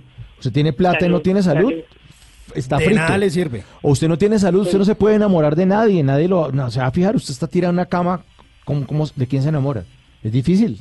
Sí, lo la primero es la salud. salud. Sí, es muy complicado. Lo importante es la salud porque finalmente pues se consigue una novia con plata, ¿cierto? Sí, claro. Claro, y entonces. Está bueno. Eh, Claudia, ¿y usted normalmente qué tiene que hacer en sus turnos? ¿Cómo, cómo es un turno suyo? ¿Cómo es su trabajo?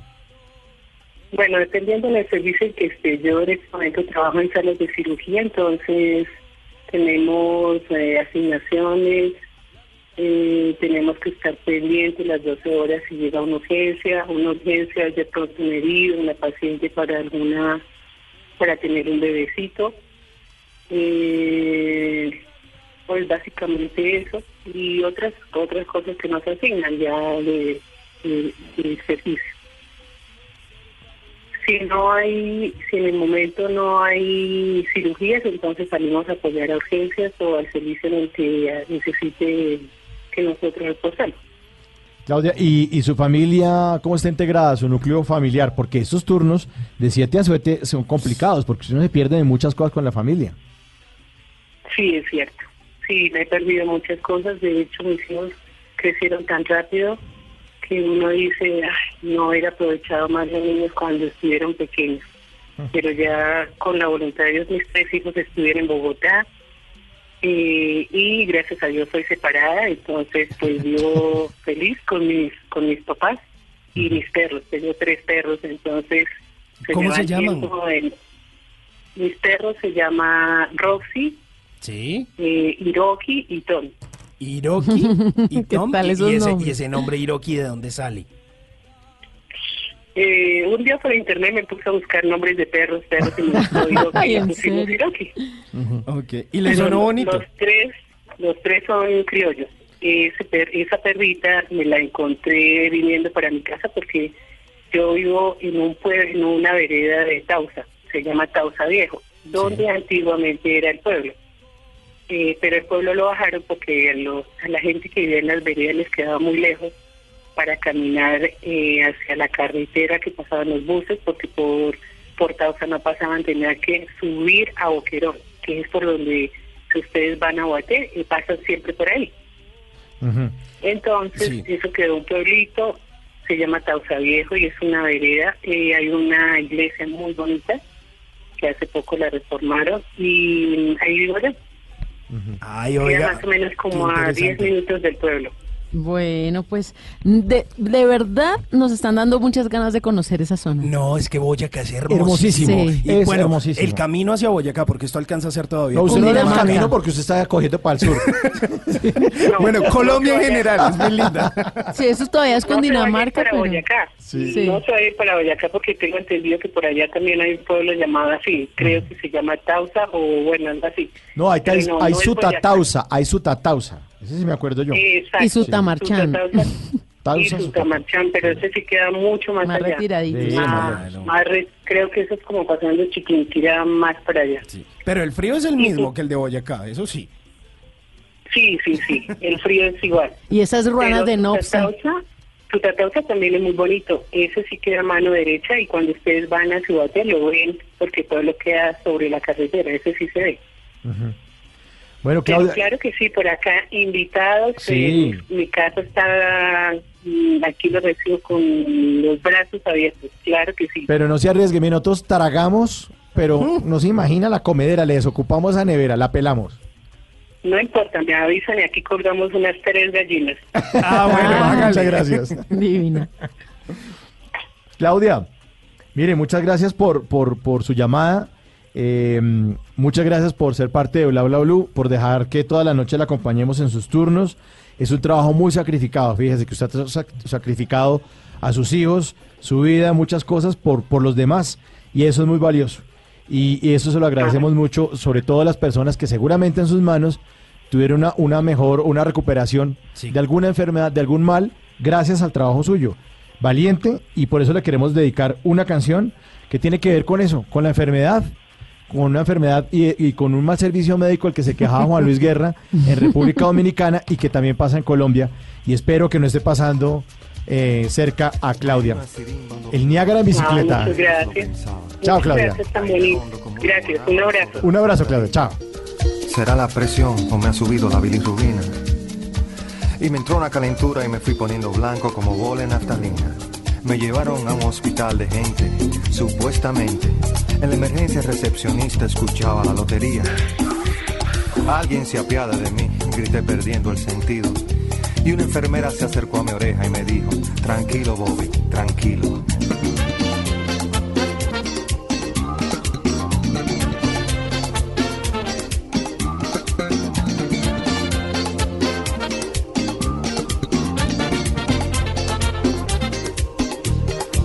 Acarició con sus manos de bengué y me dijo, ¿qué le pasa, atleta?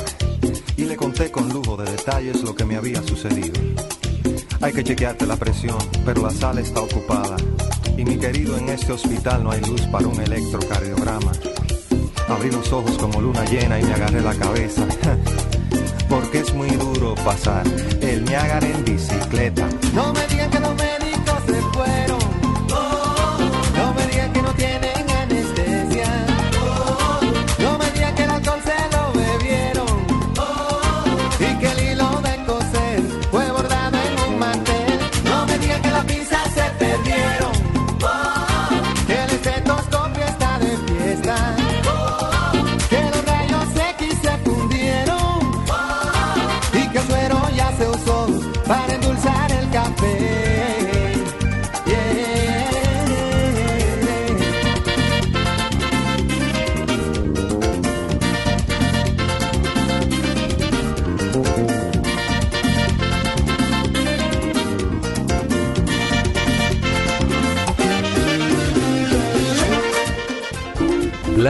Blue. Conversaciones para gente despierta.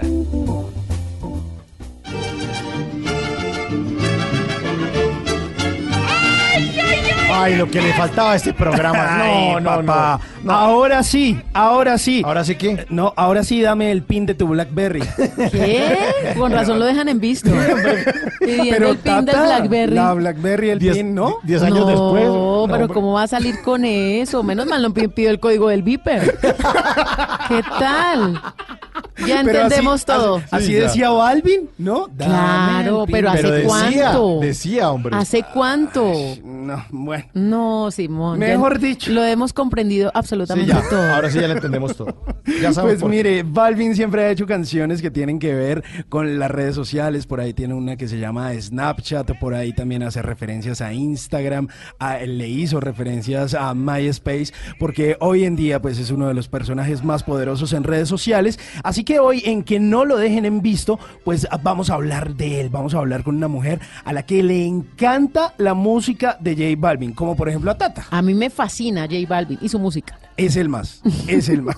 Y su música, me imagino. Así que en un esfuerzo y casi que en una obra de caridad, pues hemos dado a luz a esta sección que esperamos que sea de gran utilidad para nuestros oyentes y nuestras eh, jovencitas que también nos están escuchando. Curiosamente, alguna vez J Balvin decía que su música era muy equilibrada, que le hacía no solo para mujeres, sino también para hombres, que las cifras le daban un poco como 50-50. Así Sí. que para empezar, para que no lo dejen en visto, no pide el pin de la BlackBerry. Sí, lo primero que tiene que hacer. Pida, pida el WhatsApp o Sí. algo así. Sí, exacto. ¿Listo? El Telegram, otra cosa. Si no vaya a pedir tampoco el Messenger. No. Porque ahí sí, chao, se queda esperando.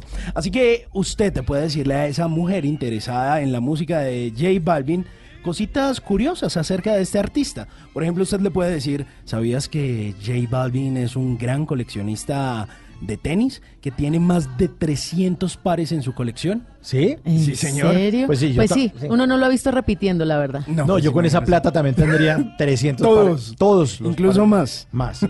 O por ejemplo usted le dice, ¿sabías que J Balvin es un gran aficionado a los cómics y que su personaje favorito es de la casa Marvel, precisamente Tony Stark? O bueno, Iron Man. ¿Sí? Es el aficionado de superhéroe favorito de Balvin. Ah, pues.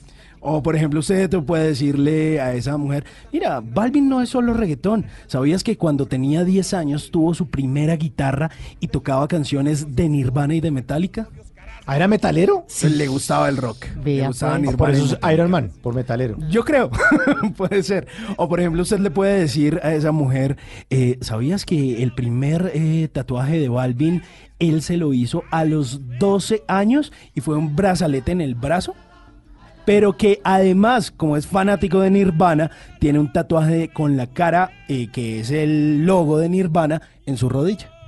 ¿Así? Ah, para que vea. Ah, eso sí no para que vea. Está Pero sí, interesante. señor. Uno no lo ve ahí como en pantaloneta como para verle el tatuaje ese. Ahí lo muestra de vez en cuando. O por ejemplo, usted le dice, ¿sabías que a J Balvin le encantan los tigres? Que es arti... eh, que además de eso, pues... eh, ¿Pero cuáles tigres? ¿Los del norte o, o cuál? O los yo de creo que también le deben gustar O los tigres del norte. o los de Falcao. Zucaritas. Por ahí ha intercambiado fotos con Falcao. Pero no, le gustan los animales, los tigres. Y que tiene cuatro tatuajes de tigre en todo su cuerpo. Oiga, pero entonces ¿cuántos tatuajes tiene? No, tiene un Uy, montón tiene de un tatuajes. montón. ¿Parece un jarrón chino? Eh, yo creo que Tata eh, se ha fijado un poquito más en esos detalles. de Claro, porque le agrego uno más. Le fascinan los legos. Armar legos le encanta. Ah, para que Puede pasarse dos, tres o cuatro horas armando legos. Bueno. Cuando no era tan curioso. famoso, ese era el plan. Y cuando tiene tiempo libre, ¿no?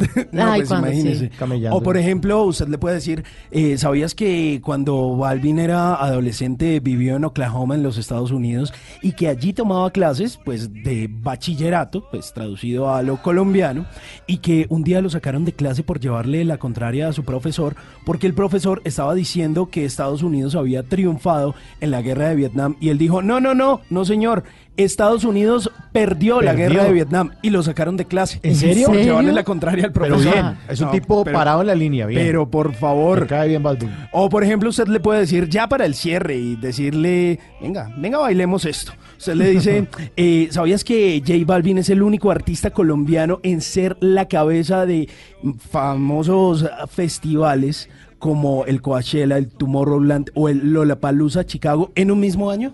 O sea, el más importante. El más importante, el único que lo ha hecho. es asombroso. Y sin de hablar de lo de los diseñadores, que lo escogen. Por ejemplo, marcas, bueno, tiene su propia línea de ropa en eh, Guess, en Jeff. No, todas las marcas lo, per- lo persiguen, sí. No, un duro. Un duro. Así que espero que estos datos les sirvan para impresionar, para bailar, para sandunguear, para perrear un poquito y para que la próxima vez no lo dejen en visto. Así que antes de irme de perreo intenso a poca luz con la música de J Balvin, recuerde decirle a ella, nena, nena, tranquilícese, que en la calle a nadie besé. Yo solo tengo ojos para usted. Relájate, despreocúpate, que ahí vamos. Ay. Vos tú sabes. Sí, y si no, le pide el pin del Blackberry, como esa canción que llama Hola de J Balvin. Soy yo, soy yo. Soy yo, soy yo. Soy yo, soy yo. Es J Balvin, el negocio. Es J Balvin, el negocio. Hola, ¿qué tal? ¿Cómo te va? Dime dónde estás. Te voy a llevar a un lugar que te arrepentirás. Hola, ¿qué tal? ¿Cómo te va? Dime dónde estás. Te voy a llevar a un lugar que te arrepentirás. JBalvin.com Y debes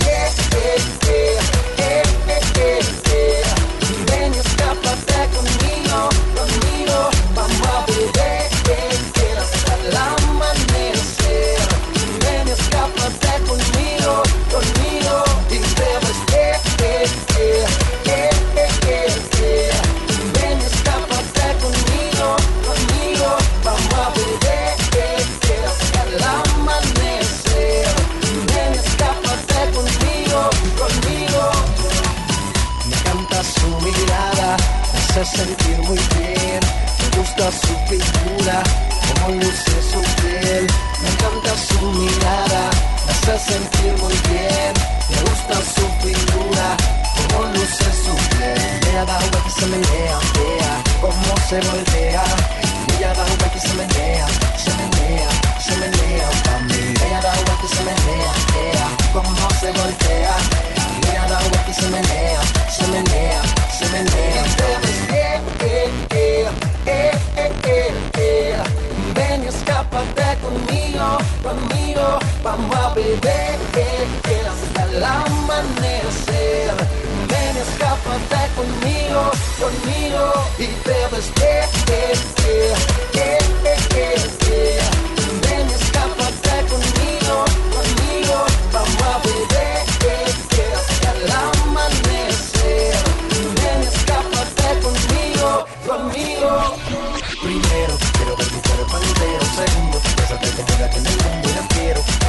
estés conmigo, solo contigo. Primero, quiero ver mi cuerpo entero. Segundo, bésate como la que en el mundo yo quiero que tú estés conmigo, solo contigo. Dame el tu Blackberry, avísame si tú estás ready, que te voy a llevar a un lugar especial. Dame el tu Blackberry, avísame si tú estás ready. Bla bla blue.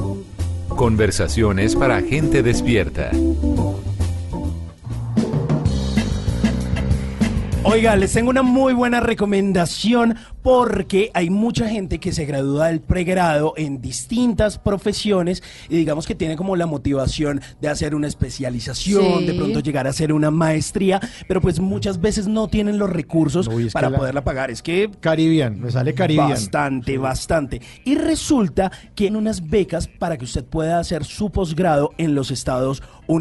Le pagan absolutamente todo. Y hay un portafolio muy amplio porque son unas becas que están financiadas por Colciencias, el Ministerio de Educación, el Ministerio de Cultura, el programa Colombia Científica y todo esto va a través del ICETEX, pero usted no tiene que preocuparse por pagar absolutamente nada. Lo único que usted tiene que hacer es, pues obviamente, manejar el idioma inglés y estas becas le van a cubrir a usted todo el proceso de aplicación en universidades estadounidenses, costos universitarios, tiquetes aéreos, sostenimiento durante el tiempo de sus estudios, además de eso, el trámite de la visa. Si usted no tiene visa, además de eso, si no tiene pasaporte, le ayudan a sacar su pasaporte y todo el trámite de la visa. Las becas Fulbright existen hace cuántos años. Eso es una cosa bien famosa. Yo la había oído hablar y la porque Uy, pues, y es un importante. alivio. Y un alivio, sobre todo Tato sé que tiene hijo. Claro, que es está arrancando que- la universidad, una bequita Fulbright No, puede ser chévere, pues ¿no? imagínese, eso es una bendición.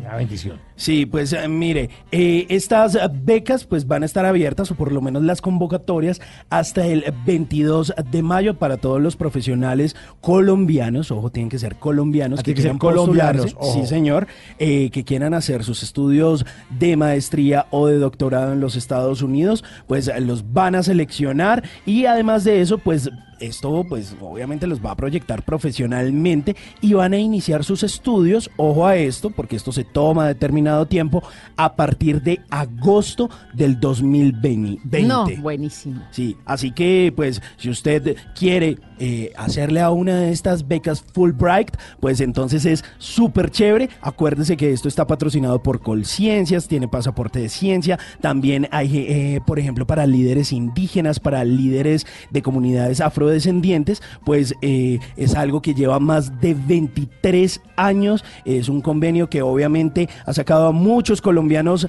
adelante. Así que échese la pasadita por www.fulbright.edu.co slash posgrado y se puede postular hasta el próximo 22 de mayo. Facilísimo. Facilito, facilito. Seguimos a esta hora en Bla Bla Blue.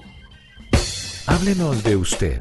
Llámenos al 316-692-5274 y cuéntenos su historia.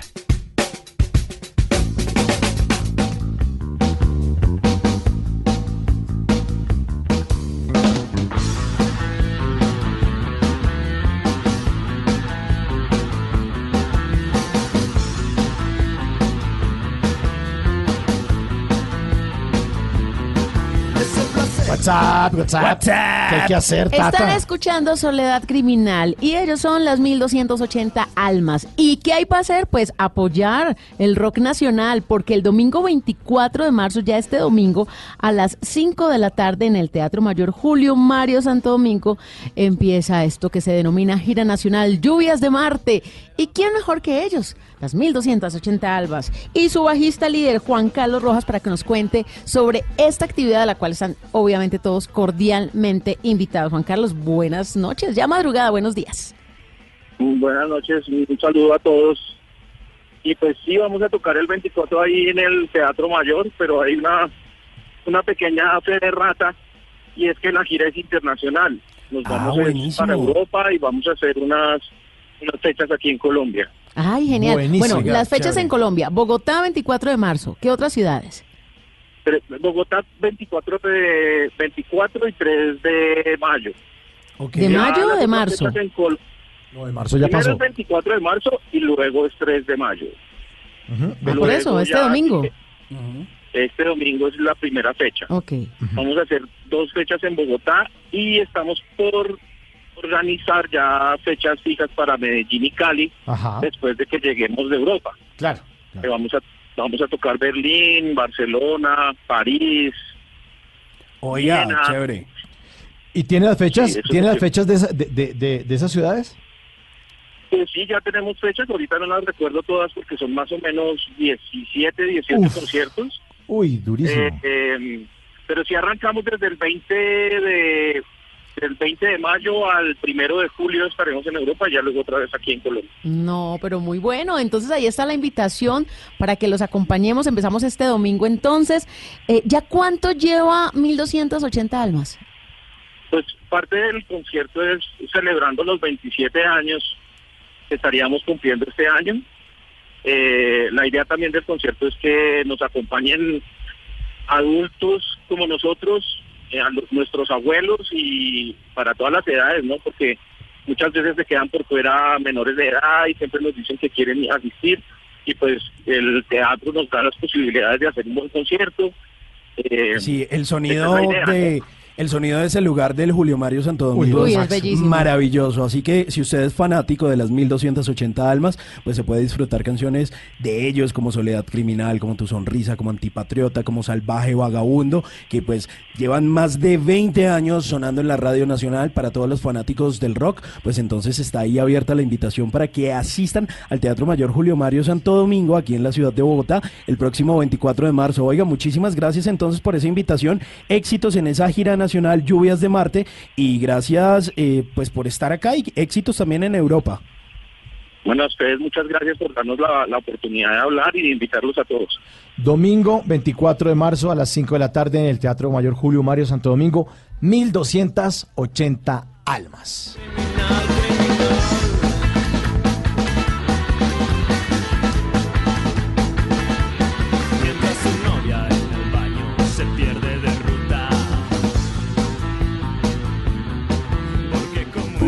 Bla bla blue. Conversaciones para gente despierta.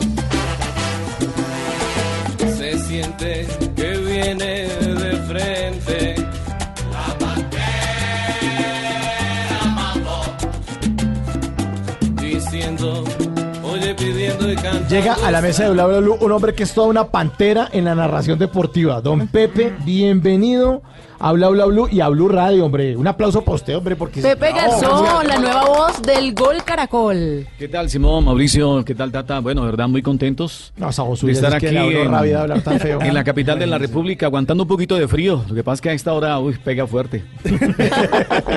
Bueno, y, está estrenando, estrenando Casa Radial. Sí, estrenando Casa Radial, eh, gracias a Dios, hacía cinco años.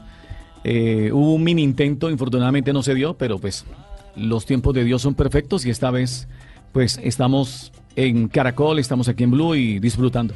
Oiga, ¿y con cuántos goles espera estrenarse?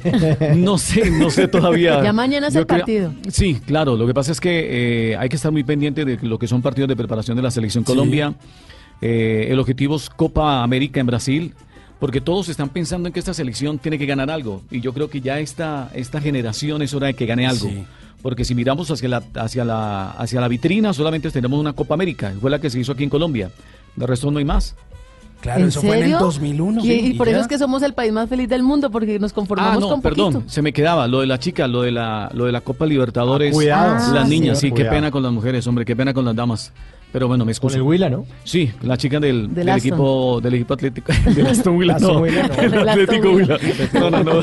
Se ve que usted también como que le gusta A mí el me tema, encanta ¿no? el fútbol, me ah, encanta. sí, sí, yo soy testigo. más bien. No, yo sí soy testigo de eso, ¿no? verdad que muy contentos y esperando que se haga un buen, digamos, un buen plan de preparación ahora con nuevo técnico, nuevas caras y ojalá le copien la idea al técnico Queiroz, que es el objetivo y que todos estamos esperanzados en que se pueda hacer una buena presentación en la Copa América de Brasil. Venga a narrar un golcito de Falcao, que eso fijo, ¿Ya? mañana hay gol. Ay, sí, Sí, hasta ahora, ¿cómo bueno, no? calentemos para la mañana. A ok. ver, a ver, a ver, vamos. tiene el equipo colombiano, el que va recibiendo la mitad del terreno. James Rodríguez levanta la cabeza, mira con quién jugar. Mete un pase largo. Ahora sí para Falcao, ingresó en el área. Hacelo, Falcao, hacelo, hacelo, hacelo, hacelo. Sí, se acomodó, pierna derecha, le pega abajo, gol.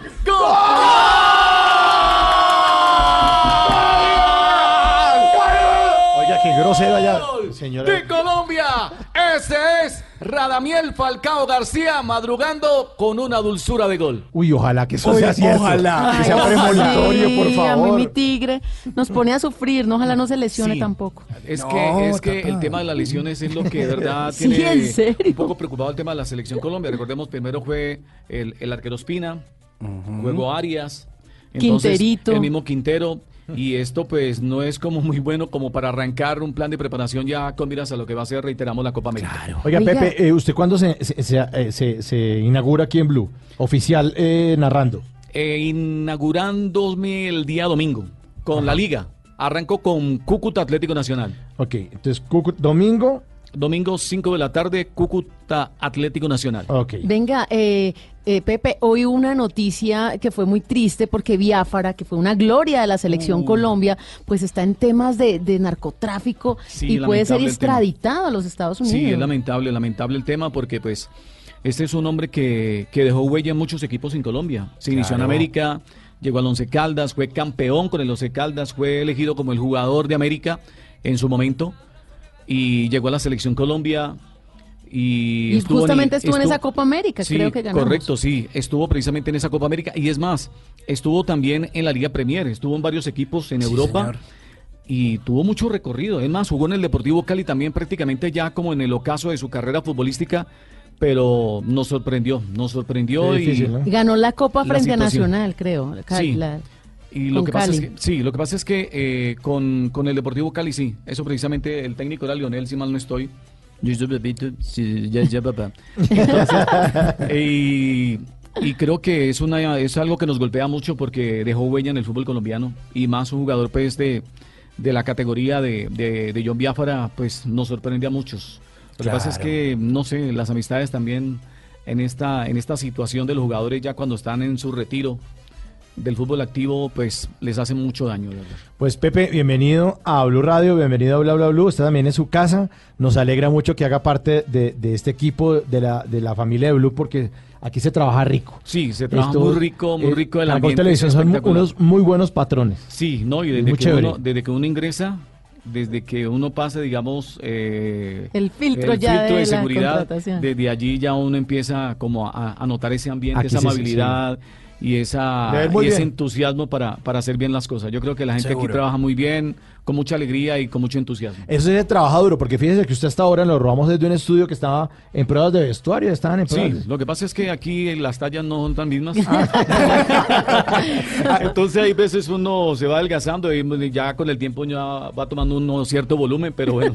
Que se engorda, Pepe, se engorda, no le disfrace. No, Pero no, le no, queda bonita esa camiseta del Gol Caracol. Bueno, Chévere. de verdad que es para disfrutarla. ¿Cómo bonita. encontramos en redes? ¿Arroba qué? Que ya para terminar. Arroba, eh, estoy en eh, Instagram. Arroba, sí, en Instagram estoy arroba Pepe Garzón Narrador. Ya Listo, mismo, ya mismo ya lo lo vamos a seguir. Ok, Pepe Garzón Narrador, allí aparezco, entonces, para que me sigan. Bueno, es el mejor gol que se ha hecho en su vida es entrar a Blue Radio a Caracol Televisión. Sí, Lo así es. felicito Bueno, y bienvenido gracias. siempre, don Pepe. Muy amable y saludos para todos y sigan aquí en sintonía de Blue Radio. Bla, bla, bla, blue.